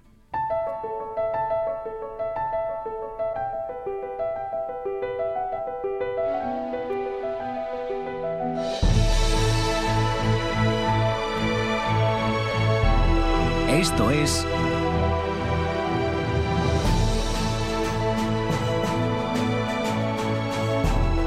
Noche tras noche.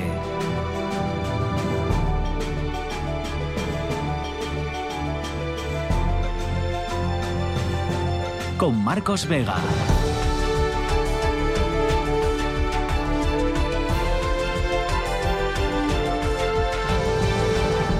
Vamos a hablar de esa manifestación con motivo del Día de la Mujer eh, que, que ha sido convocada por la plataforma Asturias Feminista 8M y que ha tenido como lema en esta ocasión con todas y a por todas, con todes y a por toes, para reivindicar igualdad y derechos. Y lo vamos a hacer con una de las personas que está dentro de esa plataforma Asturias Feminista 8M, Begoña Collado. Begoña, buenas noches.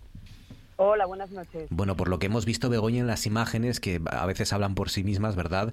Ha habido muchísima gente de nuevo eh, y estábamos comparando quizás 2020, 2019, ¿no? Las, las grandes últimas manifestaciones, ¿no? Que, que habíamos visto el 8M. Eh, no sé si ha visto, has visto más personas, eh, menos, más o menos han vuelto otra vez a convocar y a concentrarse las mismas personas que habíamos visto en esas grandes manifestaciones en Asturias con motivo del 8M. Pues sí, la verdad es que estamos muy, muy, muy contentas y muy satisfechas porque hemos eh, visto que la respuesta de la ciudadanía asturiana es eh, pues con la que la habíamos dejado, ¿no? En esa última manifestación del 2020, esas riadas de, gente que teníamos en, en las calles y bueno, pues después de esto, de este tiempo de, de parón por la pandemia, eh, estamos realmente muy, muy contentas porque, ya os digo, la, la respuesta ha sido impresionante. Mm, eh, se ha celebrado sin ningún tipo de problemas, ni incidentes, eh, todo con normalidad. Eh, iba a empezar a las 7, estas cosas se suelen retrasar, ¿no?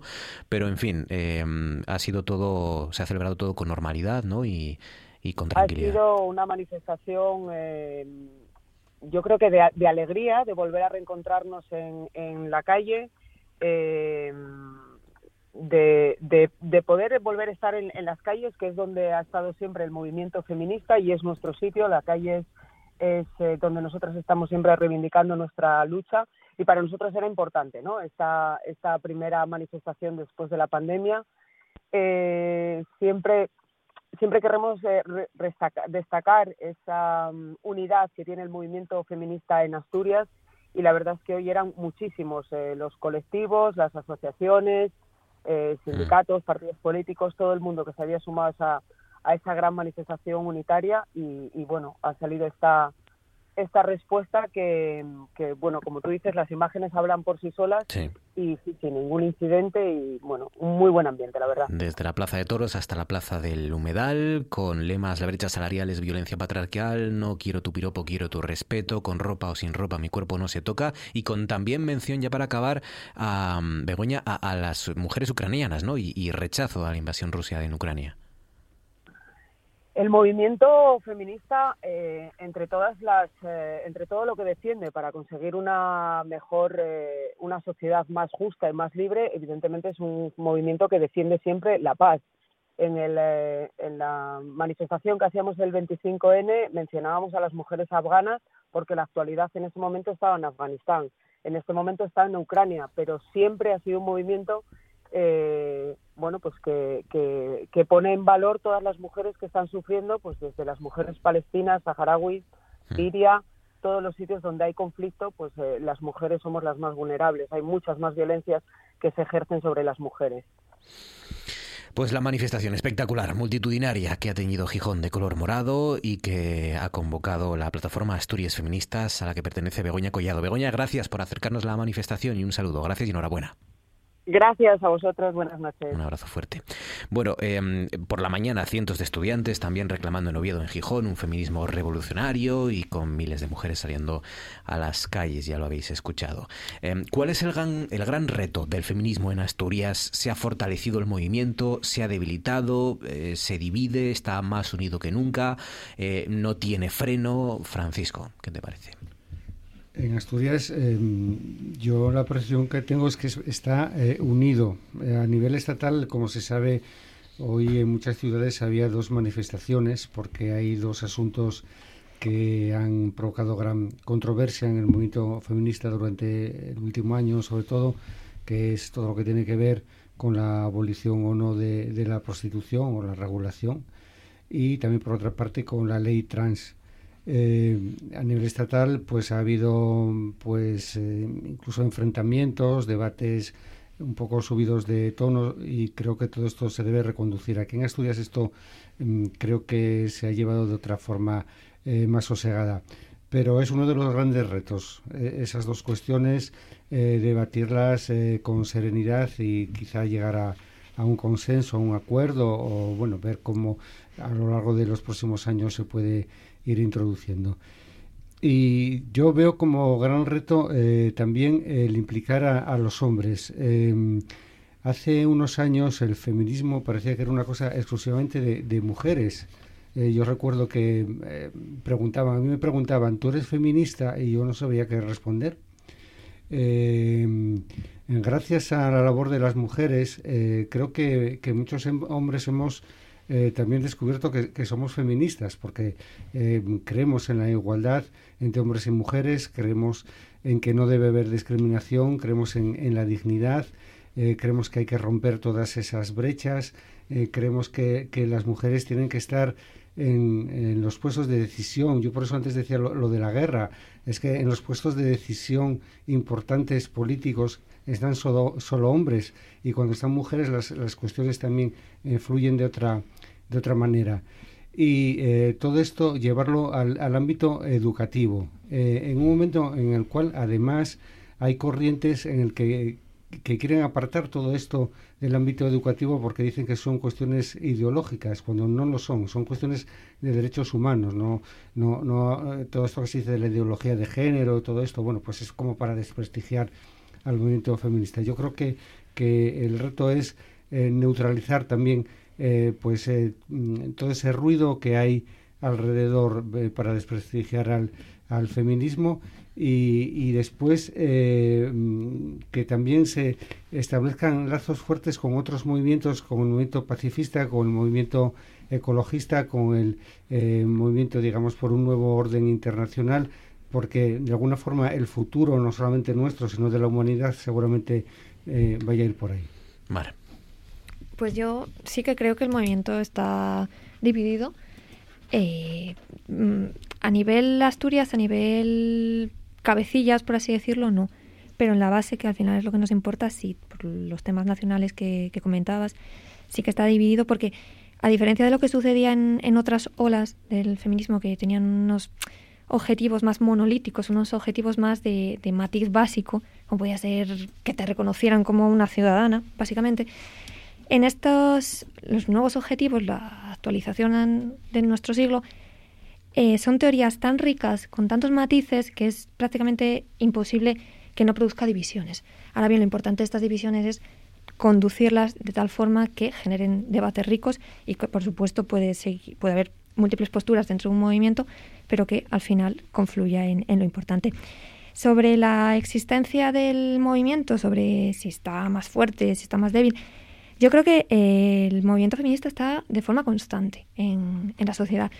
Eh, puede tener sus fluctuaciones, puede tener más eh, una expresión más potente de poder, menos, pero al final siempre está ahí. Cuando se le ha necesitado, cuando ante acontecimientos relevantes como cuando salió la sentencia de la manada, responde rápidamente, responde de una forma contundente y cuando se le necesita está. Ahora bien, tengamos en cuenta que es un movimiento social. Los movimientos sociales no pueden mantenerse, no tienen capacidad para mantenerse de forma mm, totalmente constante en el pico de, su poder, ¿no? Me explico, los movimientos sociales normalmente nacen de unas circunstancias concretas, una necesidad social concreta, a fin de eh, llevar a la agenda política unas determinadas peticiones que, que no son atendidas, eh, crece de forma bastante rápida y muere. Muere bien sea porque ha conseguido que sus propuestas sean escuchadas, muere bien sea porque fracasa, muere bien sea porque se institucionaliza, como vimos también un poco con, el tema Podemos que eh, recondujo un movimiento social que había de, de los indignados. Ahora bien, este movimiento no, este movimiento tiene eh, décadas y se mantiene y evoluciona. Por tanto, es totalmente imposible que veamos cada año grandes manifestaciones como la de 2019. Este año hemos visto una manifestación muy potente, pero porque veníamos también de mu- muchos años de parada, pero tenemos que saber que, que está ahí. Román. Yo tengo un sentimiento agridulce hoy, fíjate, porque, porque el movimiento feminista, que en ese sentido a otros movimientos nos ha enseñado mucho el camino por el que luchar y, y por sobre todo la intransigencia, ¿no? El, int- el no transigir ni con media para que, para que, para que las cosas avancen. Eh, hoy lo he visto muy dividido y de hecho en Asturias no, pero en Madrid ha habido dos manifestaciones. Y me da pena, me da realmente pena porque creo que, que la radicalización de algunos en contra ha hecho que algunos se radicalicen a favor y, me da pena no considerar a personas que, que están pasando por un, por un por un cambio de sexo o por una o por un proceso que a lo mejor no entiende quien no lo está pasando eh, se considere que se tiene más derecho que otros a, ser mujer o a pretender ser mujer, ¿no? Porque, el feminismo es eso, el feminismo es no tener más derechos que otros. Y luego mm, escuchaba esta tarde las declaraciones de quienes habían ido a una y a otra manifestación en Madrid, ¿no? Y de repente era como, no, es que aquellas están a favor de, mm, no dicen nada en contra de prohibir la prostitución o los anuncios de prostitución o el porno incluso, y estas sí lo dicen, y ese sentimiento a mí, que, que siempre me, me he inspirado en el movimiento feminista para muchas cosas y que creo que son inspiración en muchas cosas y que han conseguido cambios porque han estado siempre unidas o porque hemos estado, porque los hombres también nos podemos considerar feministas, Ostras, eh, creo que, que hoy me ha faltado esa unidad, que para mí es la seña de identidad del, del feminismo. Más que la abolición, para, para explicar un poco cuáles son esas, mm, por lo menos dos vertientes ¿no? que, que- que en Madrid se han organizado por su cuenta eh, respecto al feminismo, más que la abolición de la prostitución es eh, la, la aceptación de, la, de, los, de las transexuales ¿no? como, como mujeres. ¿no? Hay un sector del feminismo, intuyo que irá por ahí, hay un sector del feminismo que sí, Sí. acepta que una mujer transexual es una mujer mm, normal y corriente y hay otro sector del feminismo que no, que, que no acepta que los, los transexuales sean eh, mujeres, ¿no? Que puedan cambiar de, de- de género. Más o menos es eso, las dos corrientes, sí, ¿no? sí, que sí, sí. Son las dos corrientes, pero quiero decir, es que, claro, es meterse en el mundo, eh, decir, es, es otra cosa que yo también achaco mucho al movimiento LGTB, del que sé bastante más que del feminismo, ¿no? Que siempre, siempre era un movimiento muy unido, es verdad que era un movimiento muy masculino y que ahora es sobre todo o casi exclusivamente femenino, ¿no? De la LGTB nos falta la G normalmente, porque, porque se consideran ya casi otro movimiento, ¿no? Bueno, en fin, que no vamos a teorizar a estas horas de la noche sobre el sexo y el género, pero es verdad que, que para mí el feminismo siempre ha sido eso, unidad, unidad frente a un enemigo común que es la incultura, que es, que es eh, tal. Y, y un último apunte que, que pensaba esta tarde de la que estaba preparando el programa, decía, jo, mm, recuerdo haber hablado contigo, Marcos, una vez, que, lo que nos cuesta a los medios a veces, o sea, no solo es la barrera psicológica que ponemos o la barrera que ponemos los hombres, que de hecho hay porque somos seguimos siendo una sociedad machista, sino la barrera que se ponen las propias mujeres, lo que cuesta que las mujeres participen en una tertulia, lo que cuesta que envíen artículos a un periódico, aunque sean aunque sean catedráticas universitarias, no se sienten con la capacidad que el hombre se siente con la capacidad por el mero hecho de ser hombre, ¿no? Sí, sí. Sí, eh, yo lo vuelvo a explicar, ¿no? Hay mm, dos barreras, al menos yo, eh, eh, por mi experiencia, he comprobado que hay dos barreras. Una, la de siempre, que las mujeres tienen que quedarse muchas veces a cuidar de sus hijos, por eso no pueden participar en una tertulia a las 10 de la noche en la radio autonómica. Y dos, que, mm, bueno, eh, es verdad que muchas no se atreven eh, o, tienen reticencias que los paisanos no solemos tener a la hora de hablar de asuntos que a lo mejor no conocen tan bien o de las que no son expertas o, o este tipo de cosas supongo que será una cuestión cultural de educación o, o, bueno, se me escapa. ¿no? Totalmente, de educación y cultural y de, y de no atreverse a dar el paso porque qué dirán y porque, bueno, por- por- porque seguimos viviendo en una sociedad machista. Mar, Francisco, algo, Mar. La fragmentación que, está, que estamos hablando yo creo que también es un poco seña de identidad de nuestro tiempo, porque la estamos viendo en la política nacional, estamos viendo cómo están surgiendo partidos que si Teruel esto, que si Soria lo otro. Yo creo que es que al final eh, la posmodernidad está llevando a un... está trasladando al progresismo social esta mentalidad individualista del neoliberalismo imperante y al final pues estamos preocupados por cómo va lo mío de una forma muy específica, de una forma...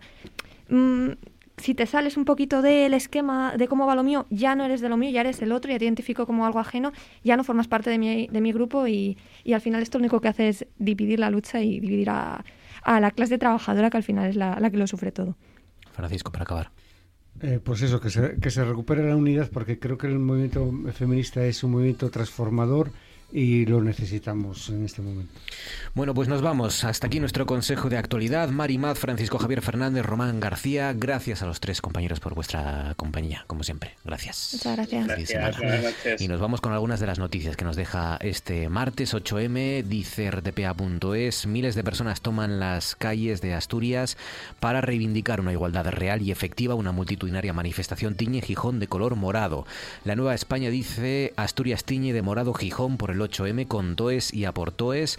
Dice em, el 8M en el Instituto de la Corredoria, un homenaje para rescatar a las rompetechos que cayeron en el olvido. El comercio Asturias sale a la calle por el 8M, el rechazo a las desigualdades laborales, a las actitudes sexistas y a la violencia sobre las mujeres son algunas de las razones de la histórica movilización de este Día de la Mujer.